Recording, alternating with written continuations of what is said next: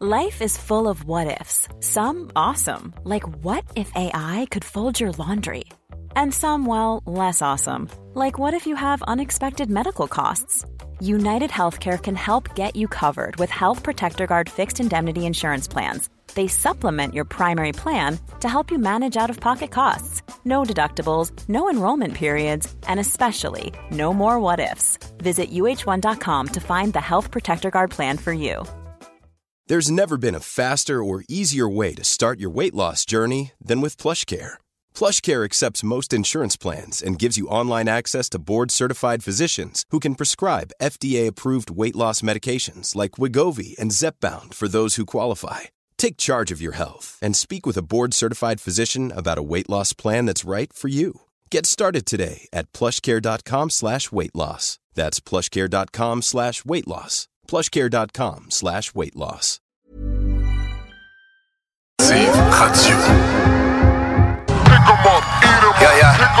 Radio. Up, up, up.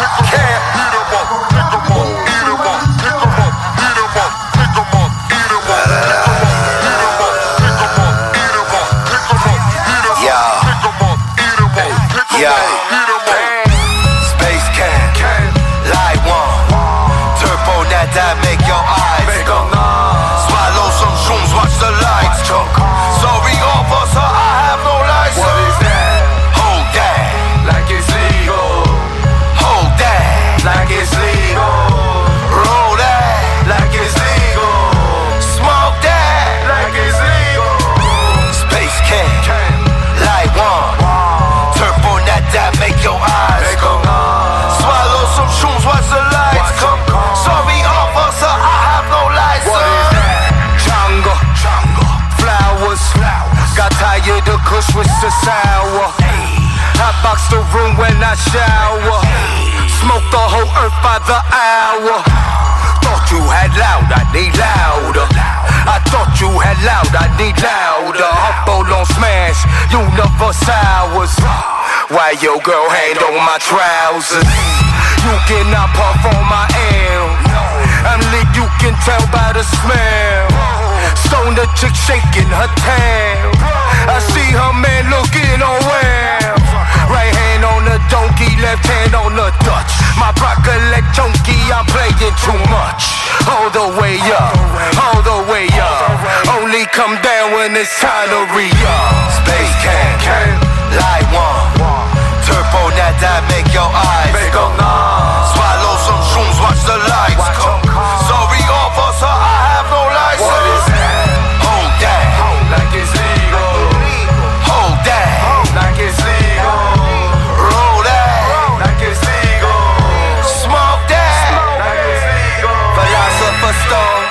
I'm in my zone.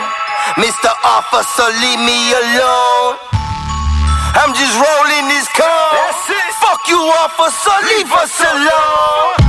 Stoned is the way of the walk. Forget what you talk. This that I talk. Yeah, that isn't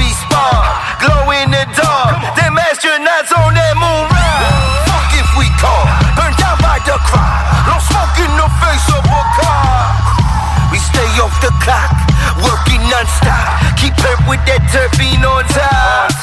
It takes just a drop. It's there for 20 on my clock. Or in love before guap. Space camp, we don't follow the fly.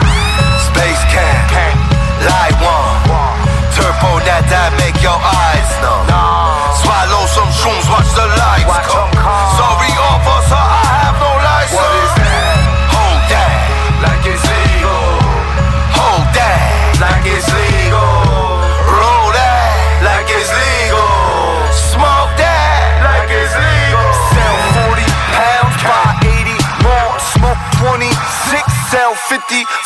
Hop on a plane, smoke on the shore, drink in the street, sleep on the floor.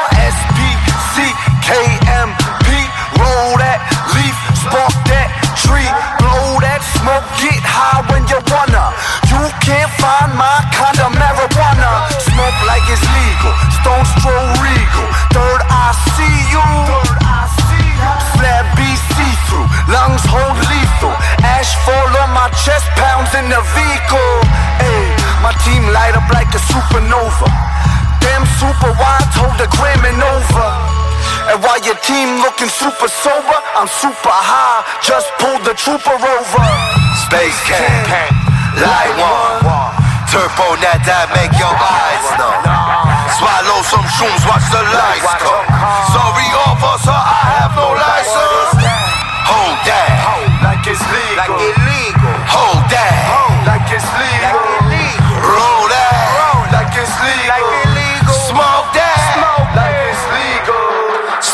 Space Camp, Camp. light one. Turbo net that make your eyes Make 'em numb. Swallow some shrooms, watch the lights Watch come. them come. Sorry, officer, I have no license. What is that?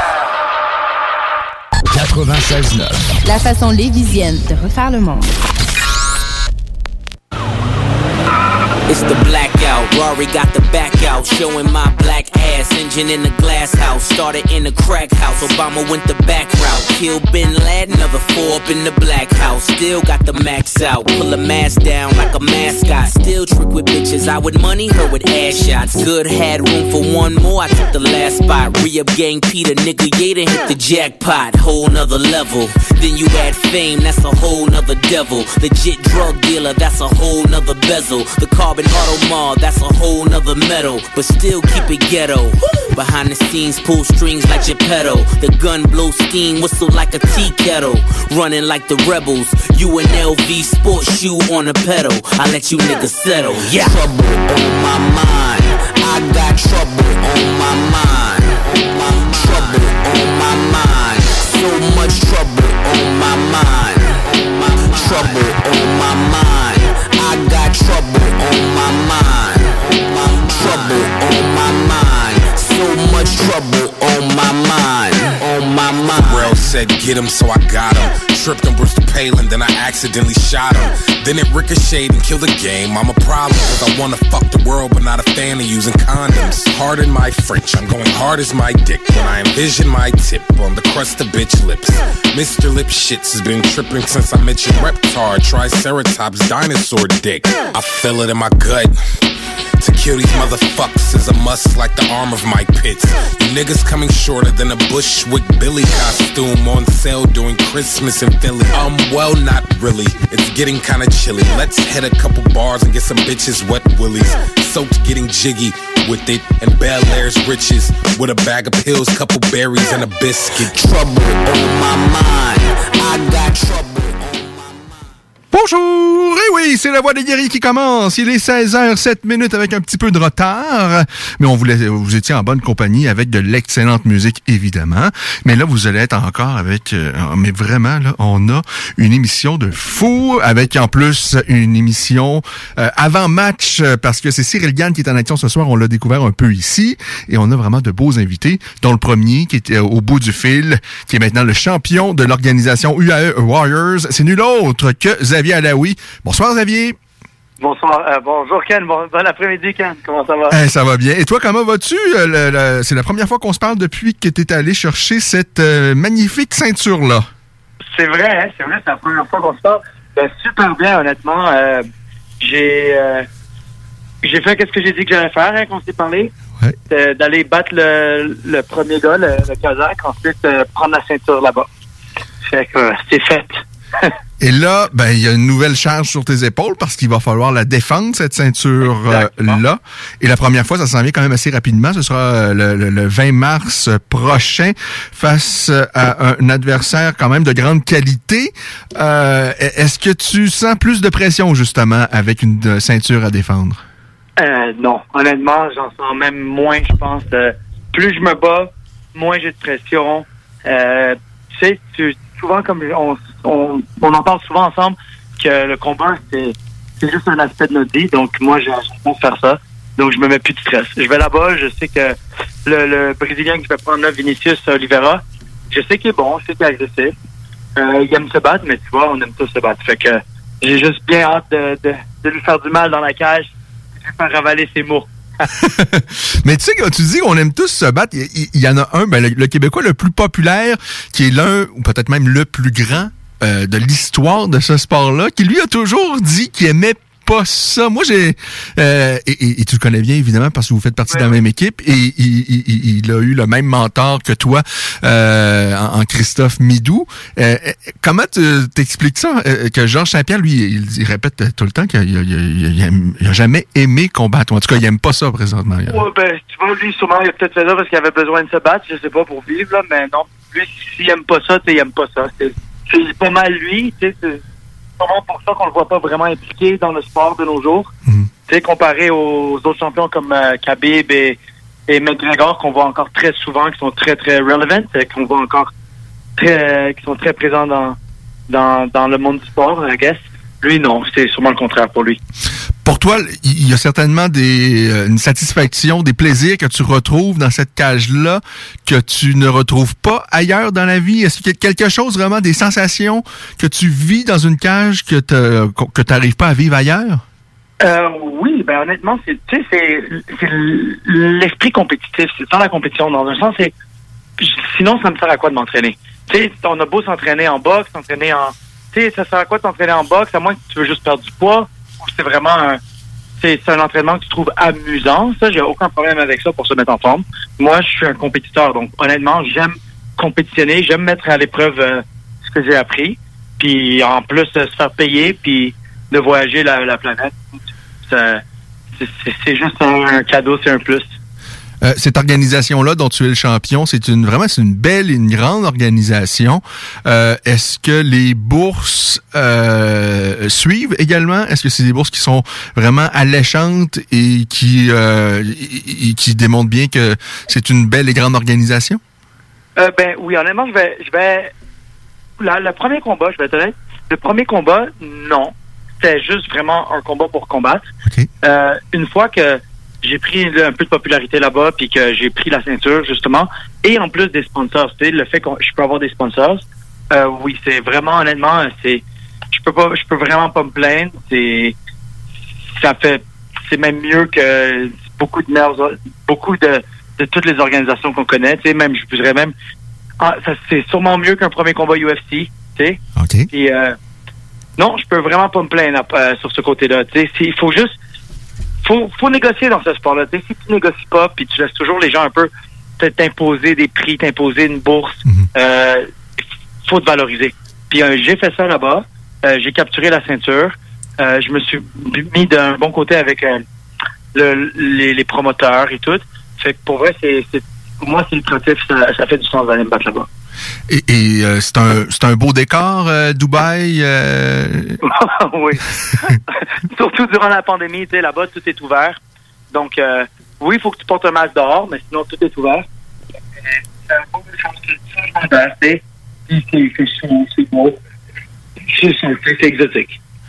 Euh, et, et dis-moi, euh, t'as as, eu l'occasion de combattre vraiment euh, dans de belles organisations à travers le monde, euh, dans des beaux et sûrement aussi des moins beaux décors. Bah, t'as combattu ici notamment au Québec, euh, chez TKO, mais t'as as combattu également en Russie, euh, à, à bien des places. Comment tu peux comparer tes expériences avec euh, que ce soit TKO, que ce soit les organisations euh, en, en- Ok. en Russie, puis évidemment euh, avec UAV Warriors?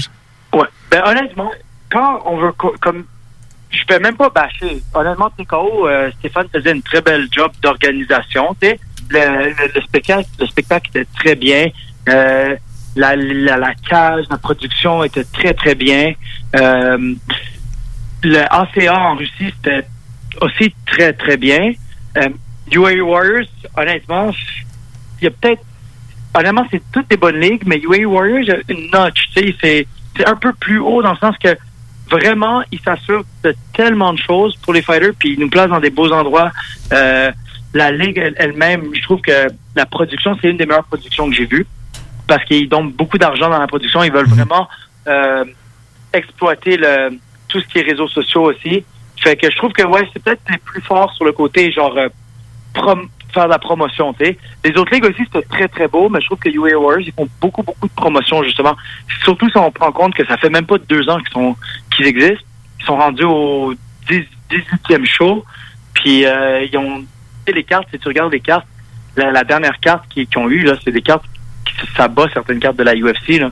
T'as t'as des gars là-dessus qui sont des légendes, genre, par exemple, je me suis battu avec sur la même carte que Chris Barnett. Si vous connaissez Chris Barnett, The Beast, le, le, le poids lourd là, qui fait plein de, de backflips et tout. Ben, je pense que son surnom, c'est aussi le Kung Fu Panda, il me semble. Ouais, The Beast. Il fait des. Ah oui, il fait des. des- des- des- ben, euh, pour un gars de son gabarit, il fait des choses étonnantes avec son corps, là. Exactement. Puis le fait que, le fait que euh, de- je, suis, je me bats après, par exemple, euh, des gars comme Islam Mamedov, des amis à euh, un bon ami à Khabib, puis des gens de même.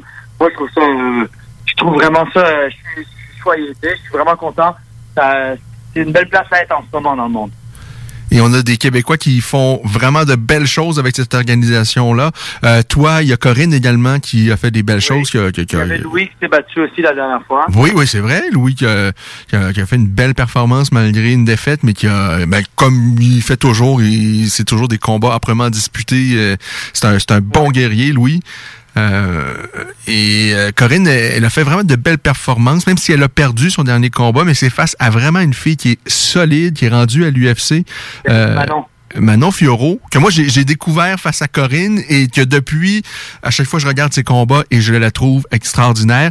Toi, tu, ben, elle est, elle est proche de, de, de Christophe Midou. Est-ce que ça veut dire que tu, que toi aussi tu l'as déjà rencontré, tu la connais ou? Oui, ben moi je la connaissais avant, il y a un OK. bout, parce que c'est l'élève d'Aldric, puis Aldric Cassata, c'est l'élève à Christophe. Donc, euh, la première fois que qu'elle se battait contre Corinne, moi j'en- j'avais entendu un peu parler de Manon. Tu sais, Chris m'avait dit genre, ouais, elle pète les gars, tu sais, dans le gym. Fait que, tu sais, je suis toujours un peu... Euh, pas, euh, je, écoute, je crois que ce que Chris me dit, je le sais, mais tu sais, je suis un donc je me dis, ah, elle pète les gars, tu sais, c'est- c'est dur à croire qu'une fille pète les gars dans le gym, tu sais. Ouais. Puis après, quand, quand je l'ai vu euh, pour notre, pour euh, ben, quand elle s'est battue contre Corinne, après, j'étais j'étais impressionné. Mais je l'ai vraiment rencontrée en personne euh, quand elle, elle s'est battue euh, la même carte que moi, tu sais, en septembre. Mhm. Puis vraiment, là, tu voyais que elle- on, s'est battu deux fois sur la même carte. Puis deux fois, tu sais, euh, pour vrai, je pense qu'elle est prête à se battre contre Shevchenko pour la ceinture de la UFC. Elle est vraiment solide debout. On n'a même pas encore vu son jeu au sol. Tu sais, elle est très, très forte en lutte et au sol. Euh, elle est très, très complète. Vraiment complète. Ah, moi, j'ai été, franchement, là, c'est euh, une. C'est impressionnant. Ouais, elle est vraiment impressionnante. J'aime beaucoup ce qu'elle fait avec ses jambes. C'est, euh, elle lance des pied avec les deux jambes. Elle, elle utilise ça vraiment de, de brillante façon. Elle a un Elle QI dans la cage. Elle vient du karaté, puis elle, est elle a été championne du monde de Muay Thai, champion du monde de, de karaté. C'est vraiment une fille qui a de l'expérience. On n'en entend pas tout le temps parler des, des filles tu sais, dans le monde du combat, mais elle, elle a vraiment beaucoup d'expérience dans plein d'autres disciplines que le MMA. Puis je pense, comme tu dis justement, avec ses coups de pied puis tout ce qu'elle fait, c'est, c'est, ça se démontre. Euh, et ce qui est intéressant, là où je suis un peu d'accord avec toi euh, quand tu dis elle est quasiment prête à affronter la championne Shevchenko, c'est que euh, il y a beaucoup de profondeur maintenant chez les femmes quand même, c'est étonnant. Si tu compares avec ce qui se passe en boxe anglaise où il n'y a pas beaucoup de boxeuses vraiment, euh, euh, c'est un peu pour ça que Marie-Ève Dicker a affronté beaucoup de filles qui étaient dans la quarantaine et qui là va, affronter la grande championne Clarissa Shields, mais pour se rendre à Clarissa, elle, a battu euh, des filles euh, qui étaient dans la quarantaine, qui ont, on a même dû sortir des filles de leur retraite parce qu'il y avait pas grand, il y avait, il y avait pas beaucoup de boxeuses de, de grande qualité, mais en MMA c'est le contraire, il y en a beaucoup, beaucoup, mais l'élite de l'élite, elles sont très peu nombreuses. Tu sais, Shevchenko, je pense qu'elle est vraiment dans, elle, Nunez sont dans une ligue à part. À part. Euh, mais avant ça, je, ben, je, je, je- je pense que euh, Fioro, moi, je, je- vraiment, je suis rendu fan. Euh, J'ai hâte de voir son chemin et euh, je pense que ça peut aller très rapidement euh, pour elle. Euh, Est-ce que, bon, évidemment, quand on parle d'arts martiaux mix, les gens pensent que euh, tu fais pas vraiment de combat, c'est pas vraiment une carrière tant que t'es pas à l'UFC. Euh, ces gens-là font erreur parce que ben, on, on l'a vu là, il y a des champs. Bon, euh, il y a Justin Gagey qui est arrivé, qui a, qui a- qui a tout cassé, qui s'est rendu jusqu'à un combat de championnat, qui venait d'une autre organisation et les, les cas sont multiples. Anderson Silva, il est arrivé, il était déjà dans la trentaine à l'UFC euh, et bon pour bien des gens on le découvrait à l'UFC, mais il avait fait quand même de belles choses ailleurs. Euh, donc tu sais, il y a, il y a- Récemment. Ouais, c'est ça. Michael Chandler, Michael Chandler récemment. ah oui, oui, ça, ça, ça peut pas être un meilleur exemple que Michael Chandler. Il y a vraiment d'excellents combattants dans d'autres organisations. Est-ce que toi, t'es, t'es, t'es- es-tu bien au point à dire que euh, chez UAE Warriors que moi j'ai pas de problème à rester là et l'UFC, si si si une offre se présente, ok, mais je suis pas pressé. Je vais, je vais faire une petite, euh, je vais, je vais laisser tomber une petite bombe là. Non, c'est sûr que moi, je suis très, très, très, très bien à UA Warriors. J'aurais aucun problème à rester là parce qu'on est très bien payé. Je suis, je me fais très bien respecter. Mais euh, il y a des grandes chances que je fasse l'émission euh, Ultimate Fighter au mois d'avril. OK. Fait que, fait que justement, c'est là. je- Écoute, je me concentre sur mon combat. Je veux pas trop en parler. Je me concentre sur mon combat. Je défonce ce Brésilien. Puis après, euh, on va voir ce qui se passe. Parce que je sais qu'ils sont intéressés. Je pense qu'ils aimeraient ça que je fasse son émission. Ça serait le tournage serait d'avril à mai. C'est ça, là, tu sais, je veux pas trop en parler, mais je me concentre sur, euh, sur ce gars-là en ce moment. C'est-tu euh, euh, cette aventure-là, quand même, qui est particulière d'une télé-réalité, d'être avec une douzaine de, combattants qui, qui luttent pour un poste qui. Ça, ça va être une énergie quand même. Moi, je, dois t'avouer que j'ai suivi vraiment étroitement les premières saisons des Ultimate Fighter, mais après ça, j'ai quand même assez rapidement décroché. là. Euh, Ouais. J'ai regardé un tout petit peu à l'époque euh, euh, la série dans laquelle euh, Olivier, ben, le Canada face à l'Australie, et vraiment, Ouais. j'avais pas vraiment apprécié là, et, et j'ai pas regardé à nouveau vraiment depuis.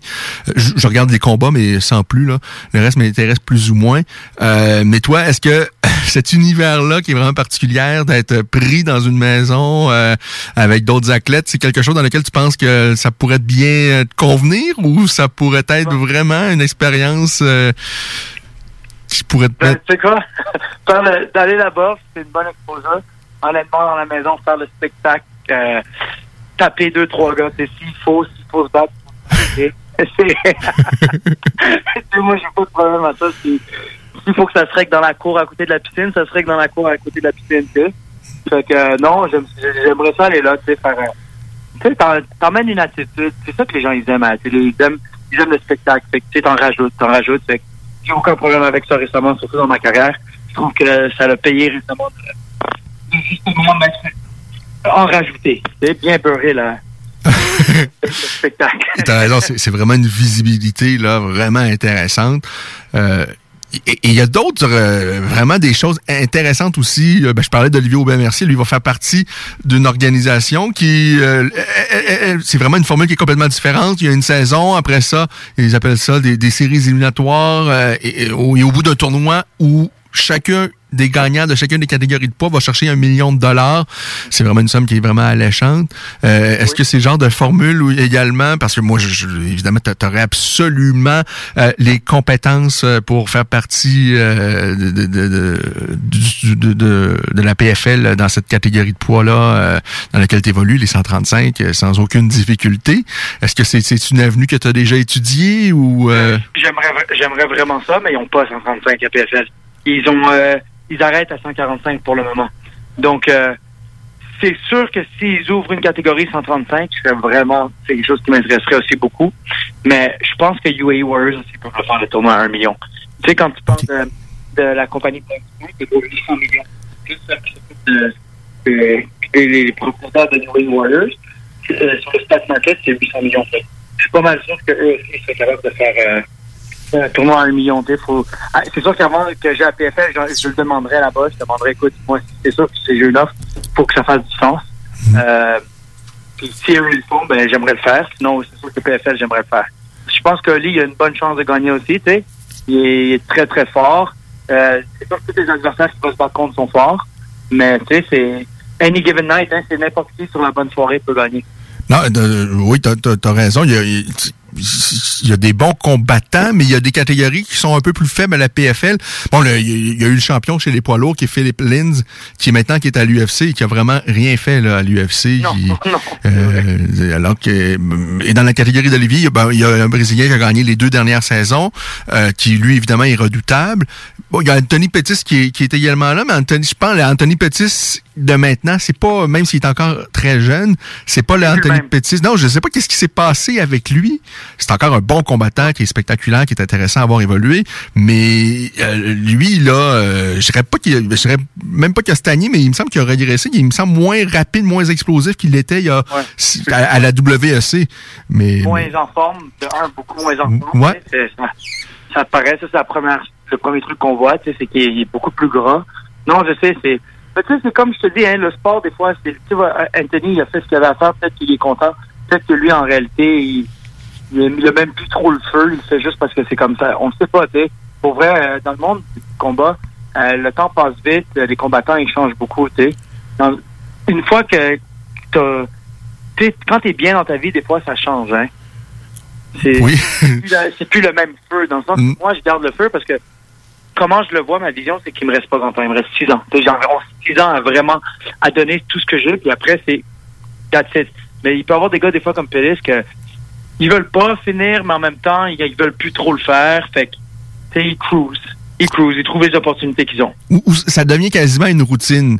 Euh, tu le fais parce que t'es bon là-dedans, t'es bien payé, t'as du plaisir, mais t'es peut-être plus affamé comme tu l'étais à, à tout casser en entraînement pour t'améliorer. Et dans ce sport-là, quand quand t'es plus prêt à tout défoncer en entraînement pour t'améliorer, ben automatiquement tu régresses parce que le niveau le, le niveau dans ce sport-là, c'est complètement fou comment ça euh, si, si- si- si on regarde ce qui se passait au début de l'UFC puis ce qui se passe aujourd'hui, c'est quasiment plus le même sport là. Ah ouais, c'est. Tout le monde tout le monde est, tout le monde sur noir.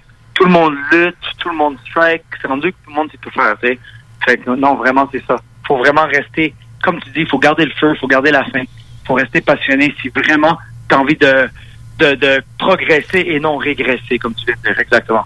Est-ce que Christophe Midou, c'est comme la meilleure personne pour toi pour te tenir motivé? Puis euh, j'ai l'impression que lui, il accepterait pas une baisse de régime là. que- Ouais, non, tu sais, avec Chris, exactement. Chris, c'est vraiment une bonne personne pour ça. Puis, c'est aussi, la, Chris, est une très bonne personne pour la mentalité.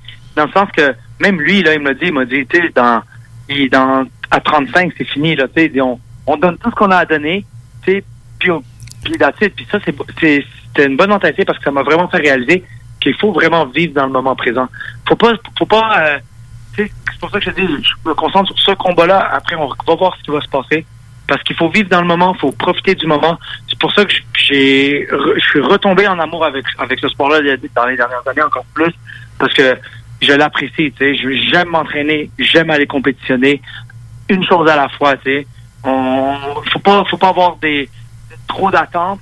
Justement, faut juste, faut juste performer puis donner tout ce que tu as. le reste va venir. Faut pas s'attendre à rien. Ouais, non, tu- euh, tout à fait. Mais ça, ça marche très bien jusqu'à maintenant pour toi. Vraiment des, des, des solides performances dans, dans tes derniers combats. T'es sur une belle séquence. Euh, c'est pas juste des victoires, mais c'est la manière dont tu vas chercher ces ces, euh, ces victoires-là qui euh, sont impressionnantes. Et moi, je suis je suis fier de voir des Québécois à l'extérieur comme toi puis Corinne à la UAE Warriors qui, qui, qui représentent tellement bien ce qui se passe ici. Ça, ça peut couvrir la porte à d'autres Québécois d'aller performer dans de grandes organisations là. Euh, tu mine de rien, si euh, toi puis Corinne euh, vous vous étiez présentés là-bas puis aviez offert euh, des prestations euh, ordinaires, parce que c'est pas juste des victoires et des défaites, là, mais c'est comment qu'on, qu'on, ce qu'on fait dans la cage. Mais vous faites de belles performances, mais je- c'est, c'est clair que ça ouvre la voie pour d'autres Québécois Oui. éventuellement. Oui, puis on est chanceux d'avoir des gars comme toi qui parlent de nous parce que les médias ici euh, sont pas très très forts sur le sport. Hein, on dirait les sports de combat. Mais ça, c'est inexplicable parce que Ah, pourquoi les nos grands médias euh, on parle beaucoup de boxe et je suis je, suis bien content pour les boxeurs on a de beaux boxeurs ici on a également de grands coachs Euh, c'est le fun de voir qu'il y a des boxeurs d'un peu partout à travers la planète qui décident de venir vivre ici pour s'entraîner avec de grands coachs Sauf qu'on a exactement la même chose en arts martiaux. Il y a bien des gens qui viennent s'entraîner ici, qui vont au Tristar, euh, parce qu'il y a une qualité de partenaire d'entraînement exceptionnellement euh, exceptionnelle là. On a également de grands entraîneurs, euh, Firazabi, puis même euh, euh, ailleurs, là, on a du bon niveau, Fabio Hollanda, le, le- on, on a vraiment toutes les structures, on a vraiment de la grande qualité ici, on a de grands combattants, mais la couverture, euh, malheureusement, c'est c'est pas encore euh, ça. Euh, ça, c'est c'est c'est ça laisse inexplicable. à désirer. Ouais. Oui, c'est- dur, c'est vraiment des fois, c'est dur à croire qu'ils nous laissent dans l'ombre comme ça. Parce que tu sais, tu vas dans d'autres pays, tu vas en Russie, euh, n'importe où comme ça, c'est une fierté. Tu sais, les, les athlètes, surtout de combat, sont respectés, les présidents, ils les supportent puis tout, parce que c'est comme le sport vraiment de le sport alpha où tu peux vraiment démontrer ta dominance, où tu peux démontrer que c'est- homme contre homme, femme contre femme, c'est lequel est plus fort là. C'est pas lancer un ballon dans un trou, c'est pas euh, se faire des passes avec euh, un frisbee, tu sais. C'est vraiment un- montrer c'est qui le plus dominant au niveau euh, au, au- au niveau basique, tu sais, au niveau euh, Mhm. rudimentaire. Puis c'est dommage qu'on ne se fait pas respecter, mais c'est c'est comme ça. C'est pour ça que, comme je te dis, faut le faire parce que t'aimes ça. Si t'aimes pas ça, tu sais, puis en réalité, tu vas être comme Georges, tu vas être stressé toute ta vie à te battre, puis à la fin, tu vas dire à tout le monde que ta carrière, en réalité, t'as jamais aimé ça. Et, et moi, j'arrive pas à croire, genre, je suis sûr qu'il a, aimé ça, mais c'est sûr qu'à un moment donné, lui, il a été champion tellement longtemps et, et il y avait cette pression à défendre cette fichue ceinture-là, puis il battait un gars, puis il y en avait dix autres qui arrivaient pour dire qu'il voulait... Ça, ça, ça devait Ouais. être lourd, mais d'une Ça lourdeur. devait ouais, Ouais. ça. Ça, vraiment, je pense que Georges, c'est pas physiquement qu'il était fatigué, épuisé, usé, mais vraiment mentalement puis émotivement, parce que t'as l'impression que euh, peu importe ce que tu vas faire, il y aura toujours 10 gars qui vont sortir pour euh, te, te défier. Euh, Et tout de suite, là, tu- ouais.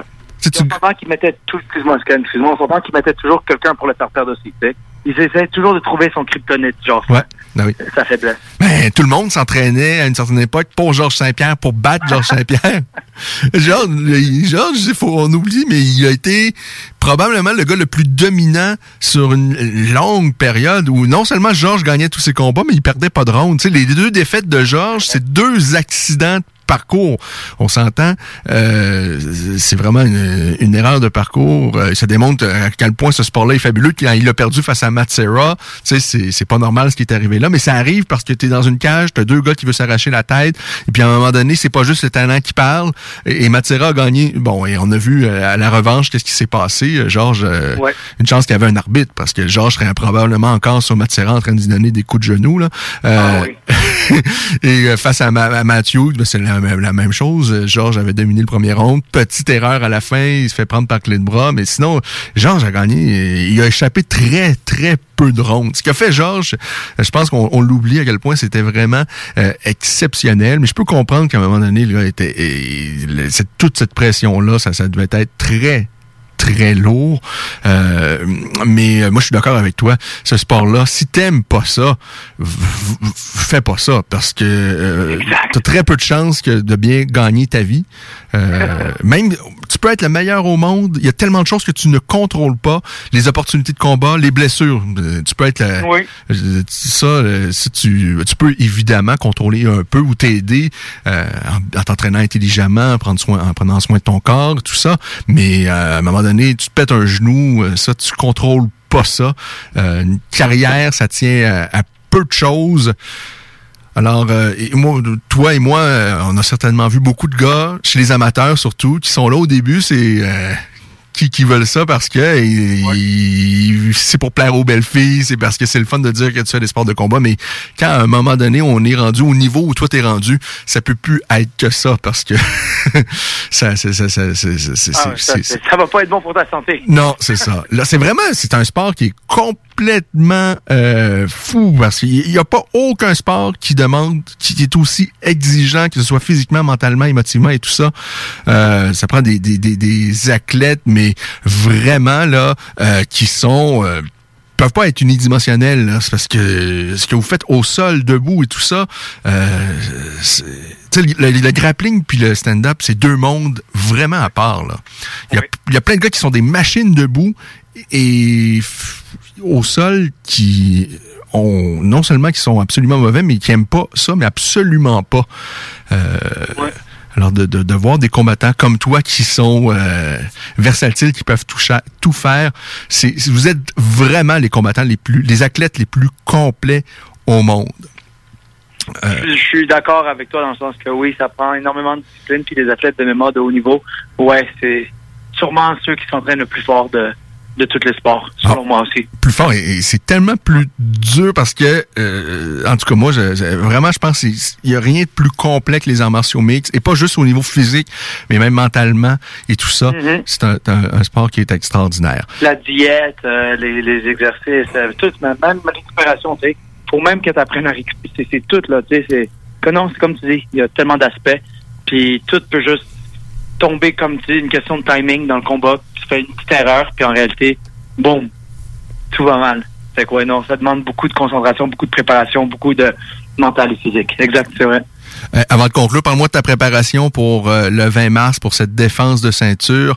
Comment ça se passe, euh, ta préparation? Ça se passe très, très bien. Encore une fois, comme la dernière fois, on est dans un... Prépare, on se prépare en secret, tu sais, on se prépare dans le noir, mais, mais on se prépare. Puis, j'ai euh, un bon plan de match pour ce gars-là. Comme d'habitude, j'aime, je préfère m'adapter à ce qui arrive, mais je pense pas mal que je vais le mettre sur son cul par terre. Puis ça va être à coup de coude que, que je vais finir le combat. Euh, lui, c'est sûr qu'il pense que je vais boxer. Il pense tout ça parce que c'est ça qu'ils ont vu euh, les, dans mes deux derniers combats. Mais en réalité, moi, lui, j'aimerais ça le mettre par terre, puis lui faire du mal au sol.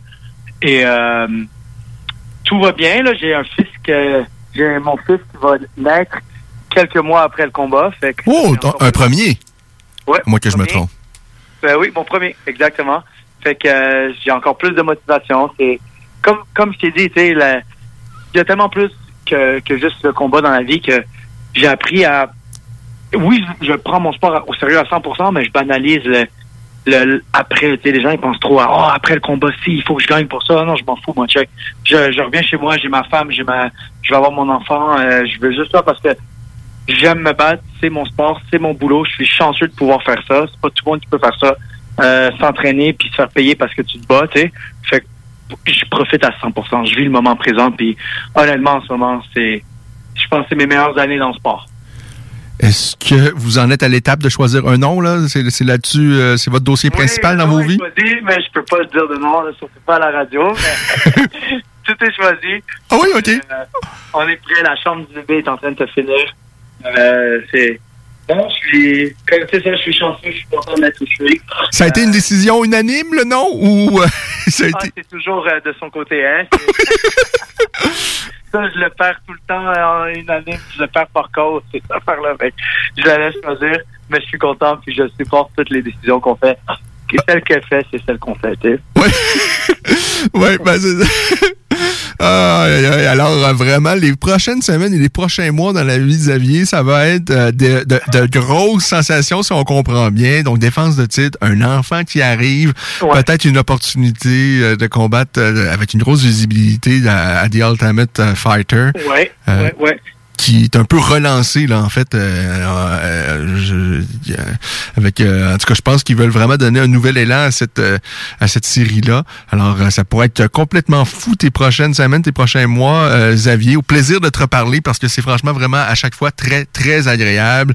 Alors ben bonne fête. d'être invité à ton émission. ah, c'est un privilège de t'accueillir à chaque fois. Un grand merci Xavier. À bientôt Allez, merci, au revoir. Bye. Xavier Alaoui, donc le 20 mars, il va combattre euh, encore une fois avec UAE Warriors à ne pas manquer. Ça nous amène tout ça à 16h36 minutes. Je vous dis qu'on va parler avec Corinne Laframboise au cours euh, de euh, l'émission. Euh, ça ne devrait pas être très long. En fait, je vais vous dire euh, ça un peu. Alors, on parle à Corinne. À, à- oui, on va parler à Corinne au, début de la deuxième heure. Et vous le savez, on a une nouvelle formule maintenant dans la Voix des guerriers, c'est-à-dire euh, c'est une heure et demie de Voix des guerriers, de sport de combat. Et la dernière demi-heure, on cède la place à la voix de Rufus. Je le répète, euh, Rufus, c'est mon défunt chien que euh, que j'ai adoré, qui a fait partie de ma vie, euh, quoi, une dizaine d'années, un peu moins, mais c'est un, chien que j'ai adoré. C'est une autre de mes passions. Euh, moi, je dirais que j'ai trois principales passions dans la vie. La radio, les sports de combat et les chiens. Ici, on me laisse la chance. euh, vraiment un grand merci euh, au directeur de la station, Guillaume, qui me l'a... euh, j'ai- je lui ai proposé ça euh, pour la, la- la- nouvelle année et euh, vraiment, il a dit go, pas de problème. Alors la dernière demi-heure maintenant, c'est une demi-heure canine où on parle de chiens. C'est tout nouveau pour euh, 2021. Alors la voix des guerriers, ça sa place à la voix de Rufus à 17h30. Et j'avais appelé mon chien à l'époque Rufus parce que euh, ben euh, j'étais un grand fan de kickboxing à l'époque, qui est en plus en fait du, du full contact parce qu'au Québec on a vraiment on n'a pas encore l'opportunité de, de présenter des événements professionnels de, de vrai kickboxing je dirais de kickboxing au goût du jour comme euh, ce qui fait partout à travers le monde. C'est plus du, full contact. Euh, et, j'étais un grand fan de Jean-Yves Thériault. Et euh, ben, ça aurait été... euh, Je peux pas appeler mon chien Jean-Yves ni Thériault. Peut-être Iceman, qui était le, surnom de Jean-Yves, euh, ça aurait peut-être pu faire, mais j'ai plutôt décidé d'appeler Rufus. Et Rufus, c'est celui qui a pris le flambeau un peu de Jean-Yves Thériault à l'époque.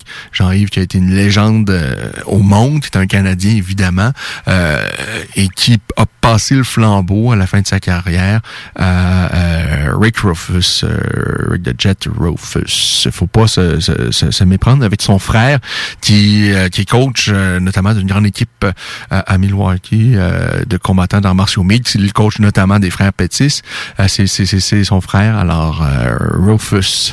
C'est pour ça que donc euh, la dernière demi-heure, on s'est la place à la voix de Rufus. C'est une euh, émission, une petite demi-heure où on parle chien. Ce soir, on va parler du grand danois euh, ou du dog allemand, qui est le même chien. Donc, il y, a- comme deux appellations. C'est un peu bizarre parce que euh, il y en a un qui fait référence plus au Danemark et l'autre euh, à l'Allemagne, mais on parle vraiment du même chien. C'est ce chien qui est géant. Euh, je- je- possiblement le- l'une, c'est pas la, plus grande race de chien, c'est certainement l'une des plus grandes races de chiens. C'est un chien qui est vraiment très, très grand. Alors, on va en découvrir davantage tout à l'heure avec la présidente du club du Grand Danois du Québec, qui euh, en fait l'élevage également. Alors, euh, manquez pas ça. On va parler à Yelena tout à l'heure, qui euh, connaît bien le, Grand Danois, qui va pouvoir nous en dire davantage sur cette belle bête.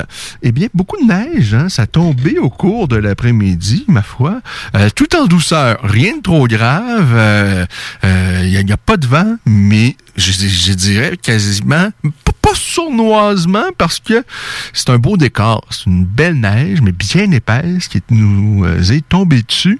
Et c'est vraiment confortable et agréable dehors. Moins un présentement sur euh, Lévis, mais euh, c'est euh, vraiment agréable. Mais il y a vraiment, là, les flocons sont tombés, mais une bonne quantité de flocons de neige. Là, demain, on nous prévoit 4 degrés par-dessus le zéro. Oui, on est par-dessus le zéro. Alors, plus 4 pour demain, ciel variable. Euh, on parle peut-être d'un centimètre de, de neige, mais ça risque davantage de tomber sous forme de pluie. Hein? Euh, qui dit 4 degrés par-dessus le zéro, mais ça risque de tomber plus sous euh, forme de flotte. Alors lundi, on est toujours par-dessus le zéro, mais on rajoute un degré de plus, ça nous donne 5 degrés pour lundi avec de la pluie. Mercredi, euh, non, en fait, euh, lundi, plus 5. Mardi, moins 9. Alors, euh, ben oui, c'est ça le Québec. Hein? On, euh, on dégringole assez rapidement. Alors, moins 9 pour mardi. Et étonnamment, mercredi, on revient euh, près du point de congélation à moins 1. Alors, ben, c'est ça pour les prochains jours. Pour le Grand Lévis, les températures plutôt confortables, hormis mardi où on va dans le moins 9. Sinon, on est soit par-dessus ou autour du point de congélation. Il y a eu un peu de neige euh, au cours des dernières heures, mais bon, par la suite, euh, il n'y a plus d'accumulation importante euh, de prévu euh, au cours des euh, prochains jours. Et si ça tombe, ben, il y a plus de chances d'être de la pluie. Pas de neige pour ce soir. Alors là, c'est les derniers flocons qui euh, sont tombés au cours des dernières heures sur Lévis et la grande région de Québec. Euh, bel événement ce soir UFC. En fait, c'est pas c'est pas une carte euh, qui est très très alléchante du début à la fin.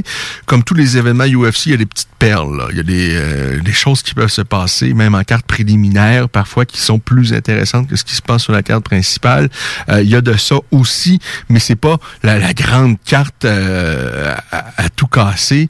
Sauf que le combat principal, ben on l'attend avec beaucoup d'impatience parce qu'il met en, en évidence un Français qui est Cyril Gann, qui a vécu les premiers balbutiements de sa vie en arts martiaux mixtes, comme combattant d'arts martiaux mixtes, il les a vécus. J'ai presque envie de dire ici, sur les ondes de CJMD. Euh, on a eu ce privilège-là, on a eu cette chance-là euh, de le, le- le voir naître ici. On lui a parlé avant ses- son premier combat d'arts martiaux mixtes professionnel. Euh, on a même parlé à son coach euh, avant sa première signature pour son combat professionnel. Il s'agit donc de Cyril Gann qui fait les frais du combat principal de ce soir. Alors qu'il va euh, croiser le fer avec un poids lourd très dangereux, un gros cogneur en Jarzino Rosenstruck. Alors, euh, Rosenstruck gagne, c'est ce soir. C'est le combat euh, principal de l'événement de ce soir qu'on ne veut absolument pas manquer. Gagne, il est, euh, il y a un article en France d'un média français parlait d'un, d'un ovni dans ce sport-là. Ben, c'est un peu ça. Il arrive euh, parce qu'il a, euh, il a très très peu d'expérience là. Lorsqu'il a fait son premier combat ici chez TKO au Québec, si, il avait, je pense, six mois d'expérience. Alors en tout et partout, il a, euh, ça c'était en 2018, je pense, ses débuts, Euh, et rapidement, il a gravi les échelons à une vitesse lui, mais c'est quelque chose euh, de fou. Son premier combat, voyez-vous, c'était le 2 août 2018. On a eu la chance de lui parler ici à, à plusieurs occasions. Il est même venu ici en studio au moins deux fois. Euh, et, et- vraiment, non seulement c'est un athlète extraordinaire,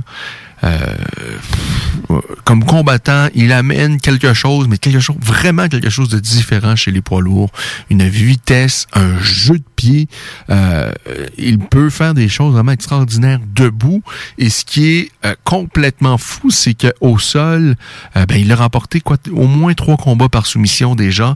Euh, son premier combat ici au Québec, il l'avait remporté par guillotine. À l'UFC, ben, il a fait, il a passé un triangle de bras, une ceinture noire brésilienne. Il a euh, passé une clé de talon.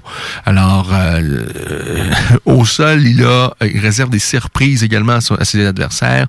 Euh, vraiment, c'est c'est exceptionnel d'avoir ce niveau-là en quoi? Trois ans d'expérience?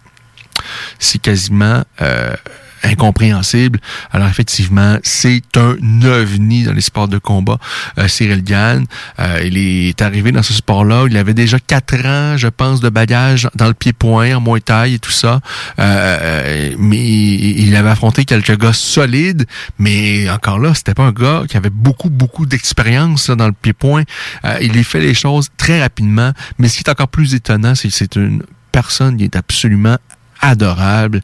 Euh, à chaque fois qu'on a eu l'occasion de le recevoir ici ou que je l'ai croisé avant les galas chez TKO, euh, pendant, à la fin, euh, il est vraiment sympathique, vraiment là une bonne personne. Et à l'époque déjà, on, savait qu'il y avait peut-être le potentiel d'aller à l'UFC assez rapidement et de faire des choses exceptionnelles. euh, exceptionnelles. Bon, jamais j'aurais pu penser que ça, ça, ça puisse aller aussi rapidement, mais on- il y avait des choses qui se dessinaient que pour lui, il allait potentiellement faire de grandes choses et qui allait potentiellement avoir une grande couverture et qui allait avoir à un moment donné beaucoup d'argent. Euh, là, il commence à toucher des bourses vraiment très, très alléchantes au niveau où il est rendu. Mais bon, ça pourrait euh, évidemment décupler au cours des prochaines années. Mais c'est c'est resté la même personne. On lui a encore parlé récemment, il n'y a pas si longtemps. Alors que là, tu sais, à l'époque, il y avait euh, des petits médias comme euh, comme nous qui voulaient lui parler là, mais là c'est les, les plus grands médias de ce monde euh, dans l'univers des sports de combat et les grands médias français également. Euh, euh, je dirais pas qu'ils se l'arrachent encore les grands médias français, mais ils sont intriqués et ils veulent en savoir plus et très rapidement ils vont se l'arracher.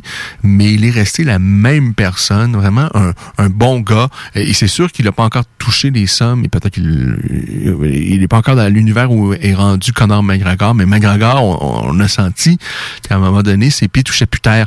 Mais ça semble je pense pas que ça risque d'arriver à Cyril Gann. Et je me souviens, je me souviens à l'époque lui avoir posé c'est une question dans ce sens-là.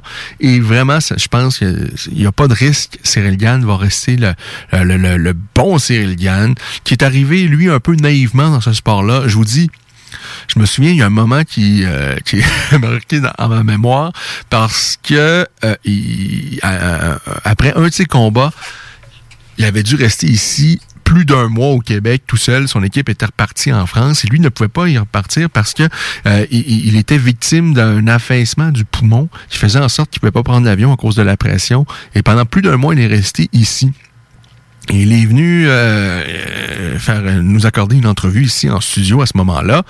Et au même moment, euh, dans la même émission, je recevais, euh, parce qu'il était resté toute l'émission avec, euh, avec moi ici, on avait eu cette chance-là, et cette, durant cette émission-là, j'avais Tarek euh, euh, Safieddine, qui est un Belge, euh, qui a été champion d'une grande organisation, Strike Force à l'époque, qui a fait des belles choses à, l'UFC et qui par la suite, bon malheureusement, Tarek, je pense qu'il a été victime de, de- de- des blessures qui font en sorte qu'on qu'on le voit plus, mais c'était vraiment un, bon gars, puis un gars solide, qui avait, il- qui avait un- déjà une grande réputation dans ce sport-là.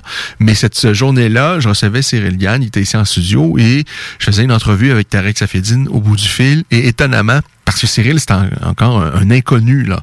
Et Ta- Tarek, c'était quelqu'un qui dans le monde des sports de combat, des arts martiaux mixtes, quelqu'un qui était, qui avait déjà vraiment une bonne notoriété. Mais Cyril avait aucune idée de son existence parce que, je vous dis, Cyril est arrivé là, pas parce que Cyril pense juste à lui et tout ça, et non, c'est parce que Cyril, il connaît pas, à, l'époque, c'était pas un, un fan d'arts martiaux mixtes. Il est arrivé là vraiment naïvement, avait le talent, aimait ça, alors, euh, il s'est dit, mais pourquoi pas, je me lance là-dedans.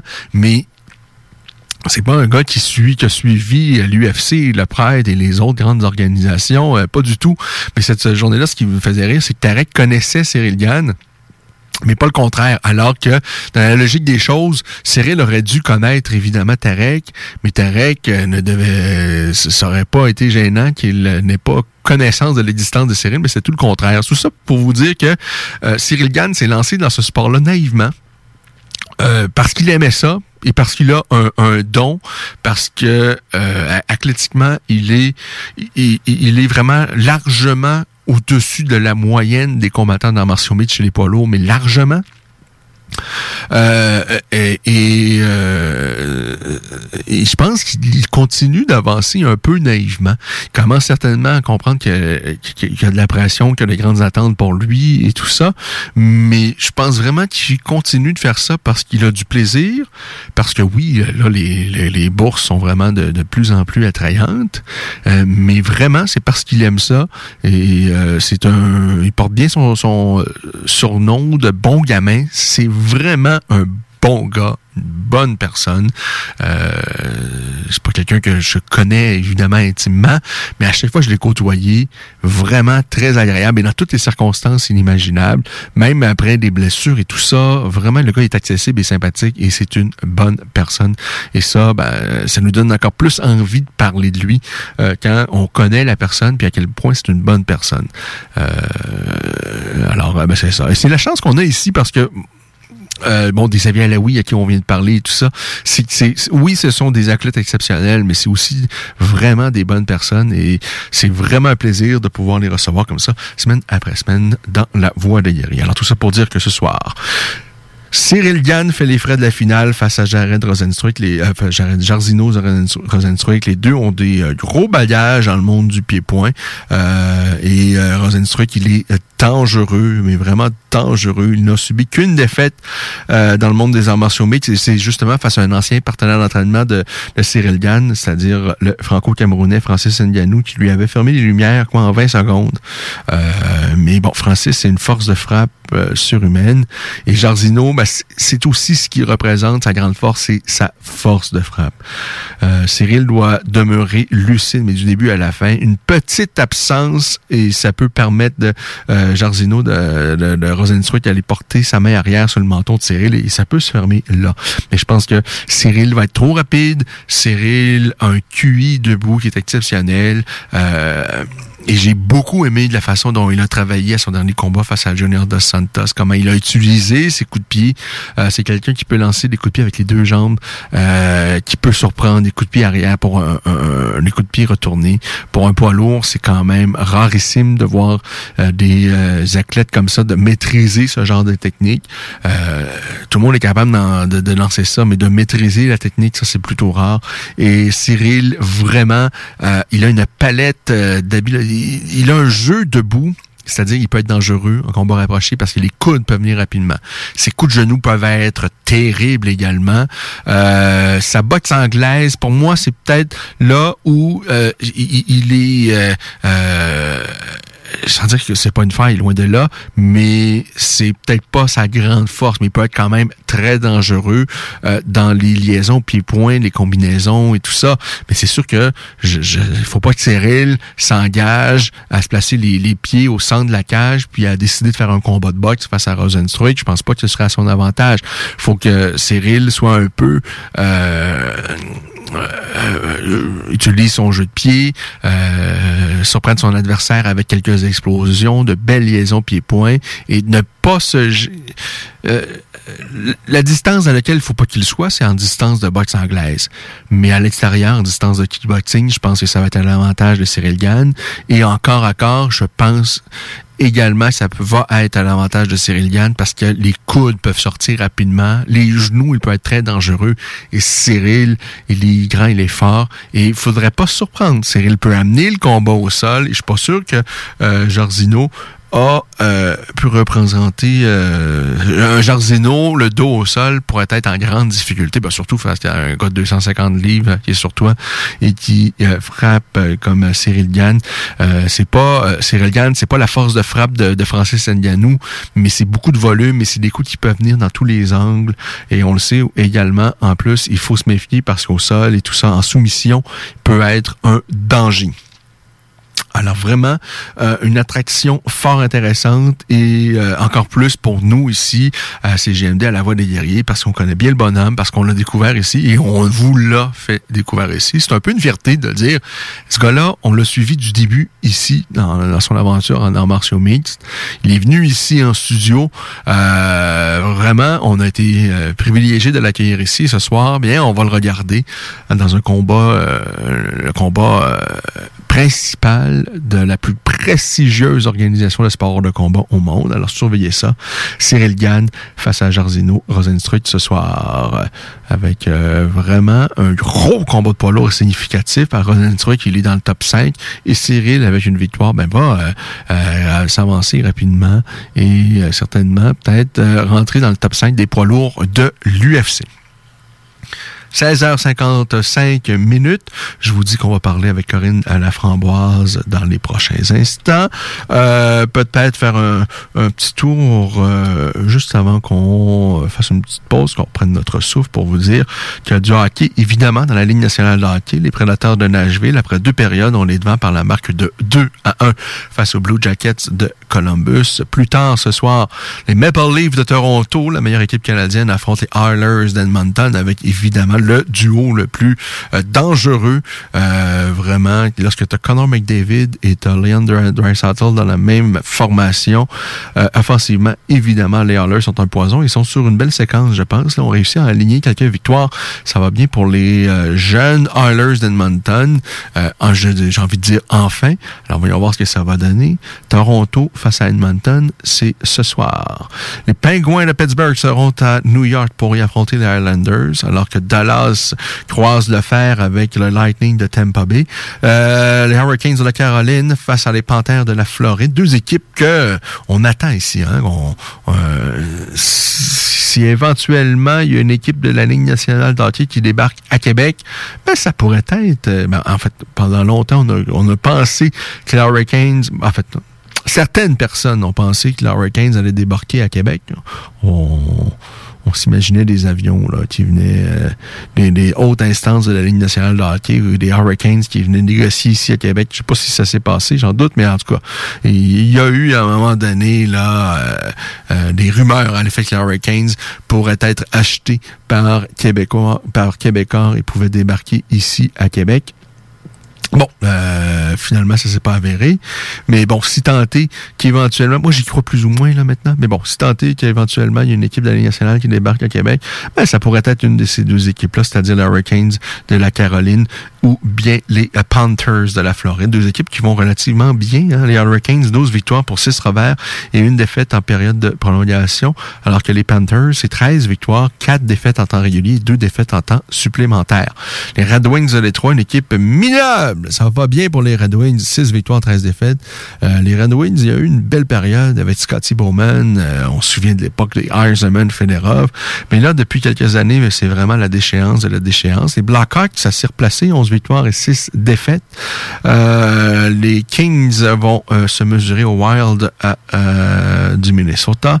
L'Avalanche, euh, l'Avalanche affronte les Coyotes ce soir. Et les Golden Knights, les Ducks d'Anaheim. Et je vous dis que les Canadiens, eux, vont affronter les Jets de Winnipeg. Les Jets de Winnipeg, les Canadiens qui, euh, ben là, euh, c'est une période plus compliquée à un tel point qu'ils ont congédié leur entraîneur Claude Julien. Et finalement, les Blues, les Sharks, qui jouent euh, tout près de 500, euh, les deux formations vont également jouer ce soir, n'est-ce pas? Alors, c'est ça pour la Ligue nationale de hockey. 16h58 minutes pause et retour. Corinne Laframboise.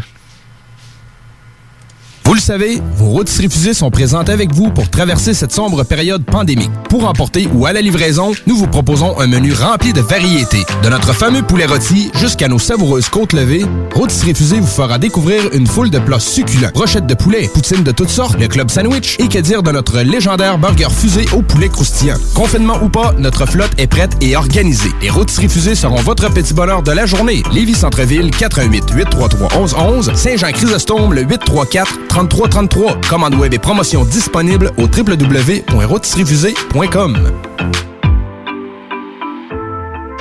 Attention, attention, le fumoir est plus qu'un smoke shop. On est une tabagie, donc on est un service essentiel. Ça veut dire qu'on a le droit de vendre tous les produits disponibles en magasin, tels que articles de vapoteurs, accessoires de fumeurs et tous les petits trucs de culture hydroponique. Le fumoir. Pow, pow!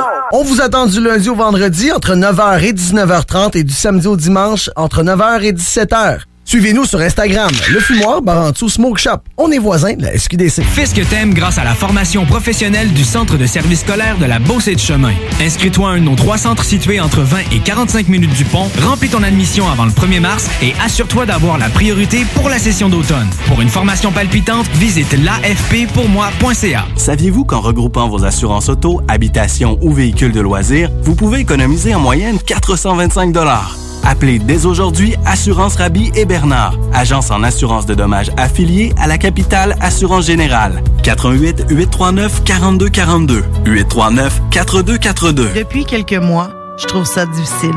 Je respecte de moins en moins mes signaux de faim et de satiété. Je me sens même obligée d'aller marcher après chaque repas. J'ai entendu parler de la maison L'Éclaircie.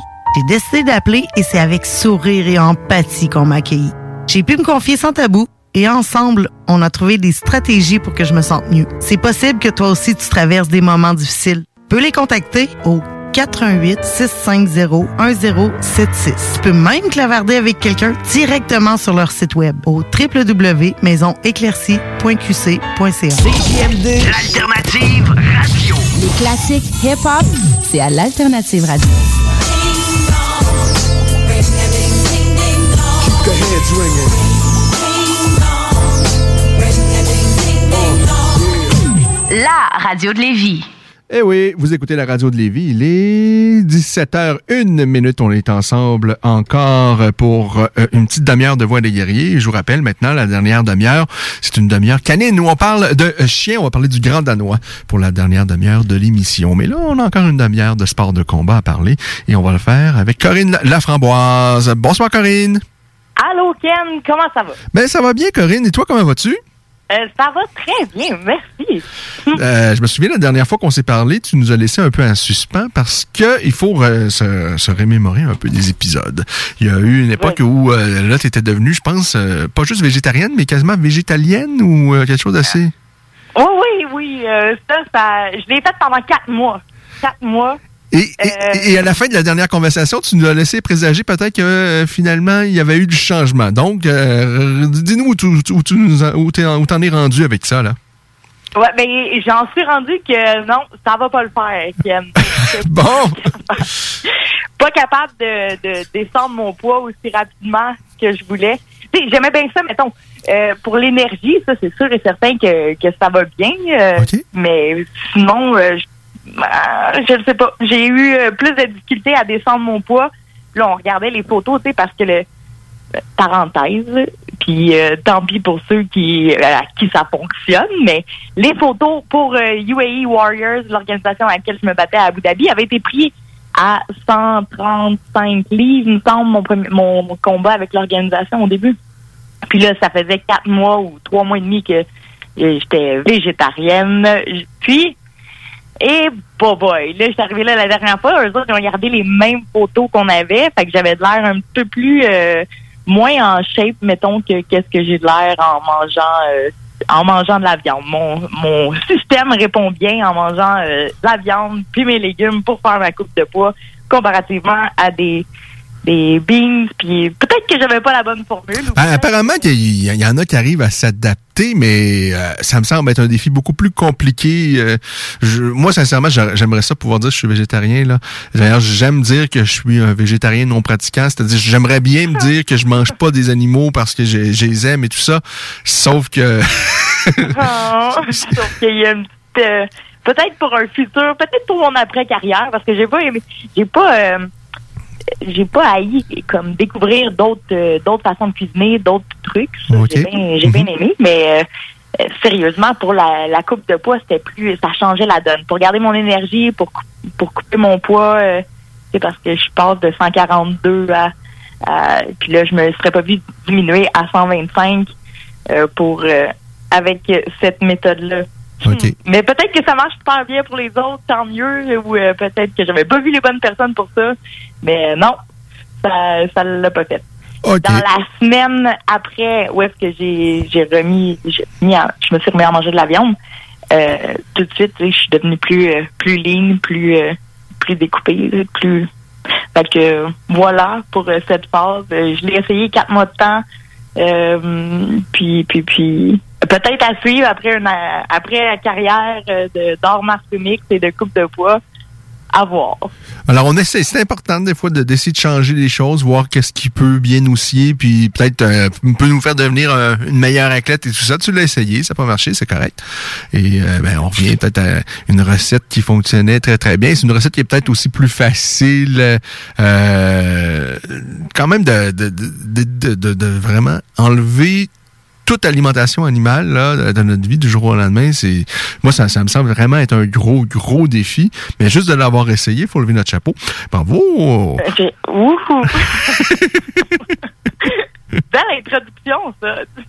Euh, mais euh, dis-nous là, tu- vas remonter dans cette cage de la UAE Warriors où tu as fait vraiment de très belles choses jusqu'à maintenant. Moi, je sens vraiment il y a une progression de combat en combat pour euh, Corinne. J'ai vraiment aimé ce que tu as fait jusqu'à maintenant avec cette organisation-là. Il y a eu cette défaite, mais moi, je vous dis, Manon Fioro, je la trouve, j'ai vraiment, j'ai découverte face à toi.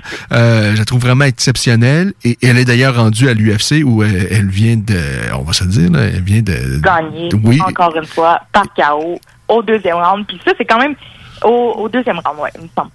Puis c'est quand même... euh, c'était de loin l'adversaire la plus euh, la plus tough, la plus difficile que j'ai eue, ça c'est sûr et certain. Puis on a donné, je crois, tout un show. Euh, oui, puis ça me ça m'aide à me cibler pour fixer puis pour ajuster plein plein de trucs, ça c'est sûr. C'est une bonne mise à jour si on veut. Puis euh, après son euh, son premier fight à l'UFC, ben là j'ai texté pour lui dire euh, qu'à chaque fois qu'elle les plantait en dedans du troisième round. C'était bon pour toi? que, pardon? C'est bon pour toi? C'est bon? Fière. Puis là, elle m'a répondu, elle a dit, Corinne, t'étais de loin l'adversaire. Euh, moi et mon coach, on croit que t'étais de loin l'adversaire la plus euh, la plus tenace que j'ai que j'ai pogné. Puis pendant que elle dit là, c'est peut-être un peu difficile, mais j'aimerais ça que tu viennes m'aider pour mon camp d'entraînement en France. Fait que là, on est en train de regarder. Ah oui? Euh, oui, fait que ça, j'ai trouvé ça flatteur. tu sais. Dis-moi, Corinne, est-ce que euh, euh, avec tes autres adversaires, tes autres rivales, t'as tenu, t'es capable de tenir cette espèce de relation-là, gagne ou perd, là, peu importe. Euh, euh, euh, J'ai l'impression que ça peut se faire, c'est plus compliqué pour les hommes parce qu'on on est peut-être euh, souvent des bêtes un peu plus euh, orgueilleuses et tout ça. Euh, peut-être que chez les, euh, les, les, les, les, femmes, il y a cette différence-là. Euh, peut-être que je me trompe complètement, mais bon, peu importe. Est-ce que Sérieusement, oui. Euh, Il y a Jamie Lynn Hart, euh, on, on continue à échanger une fois de, une fois de temps en temps. Oui, euh, je dirais que peut-être pas pour toutes, mais pour euh, plusieurs, j'ai pas de. il n'y a pas d'animosité, il n'y a pas de rancune, OK? Non, pas. euh, pour plusieurs, je n'ai pas de rancune. J'ai pas de.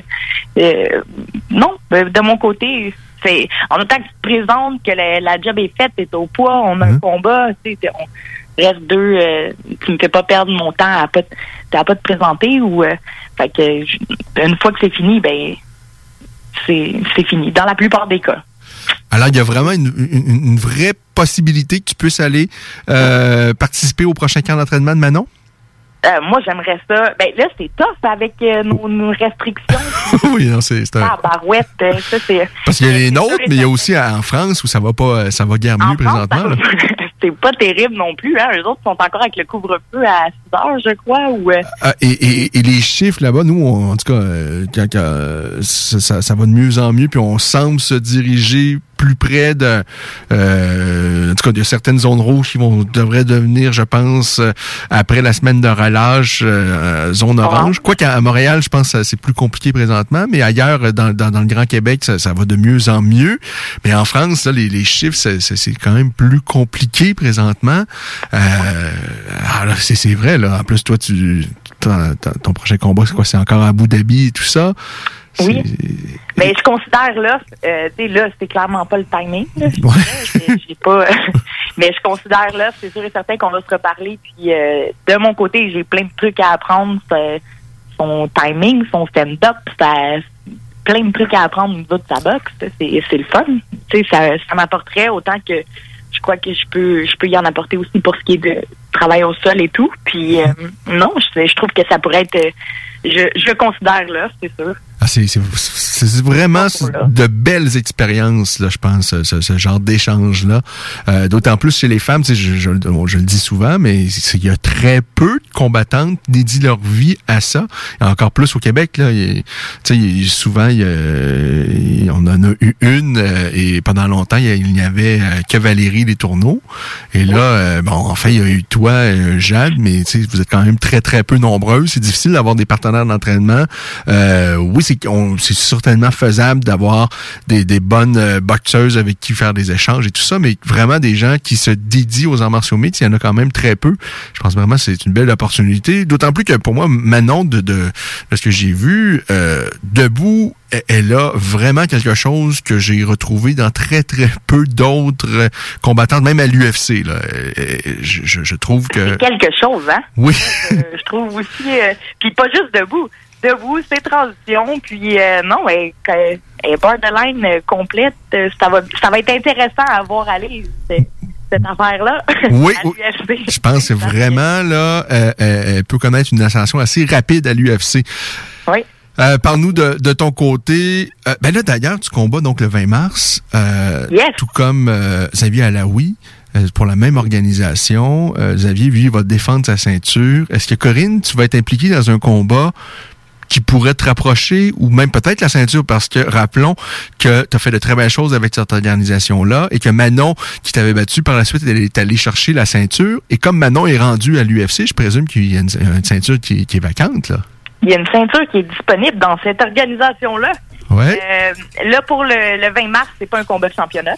Euh, je peux pas dévoiler mon adversaire encore pour euh, pour le moment, mais ça va être euh, Tu la connais? intéressant, Ken. OK, Euh, tu la connais? Oui, je Euh, la connais. Est-ce que c'est une fille qui a affronté Manon euh, pour la ceinture peut-être ou- Non. Non, OK. Ah, Non, pas. euh, elle a pas affronté euh, Manon. Je peux dire qu'elle est un peu plus de, de jiu-jitsu ou euh, qu'elle a une bonne euh, base. Fait que ça, c'est euh, c'est intéressant. Fait que euh, le bientôt, bientôt, on va, je vais pouvoir le mentionner. Mais euh, le 20 mars, pour euh, ils veulent éventuellement, ils ont parlé de mettre euh, euh, la ceinture qui est vacante présentement.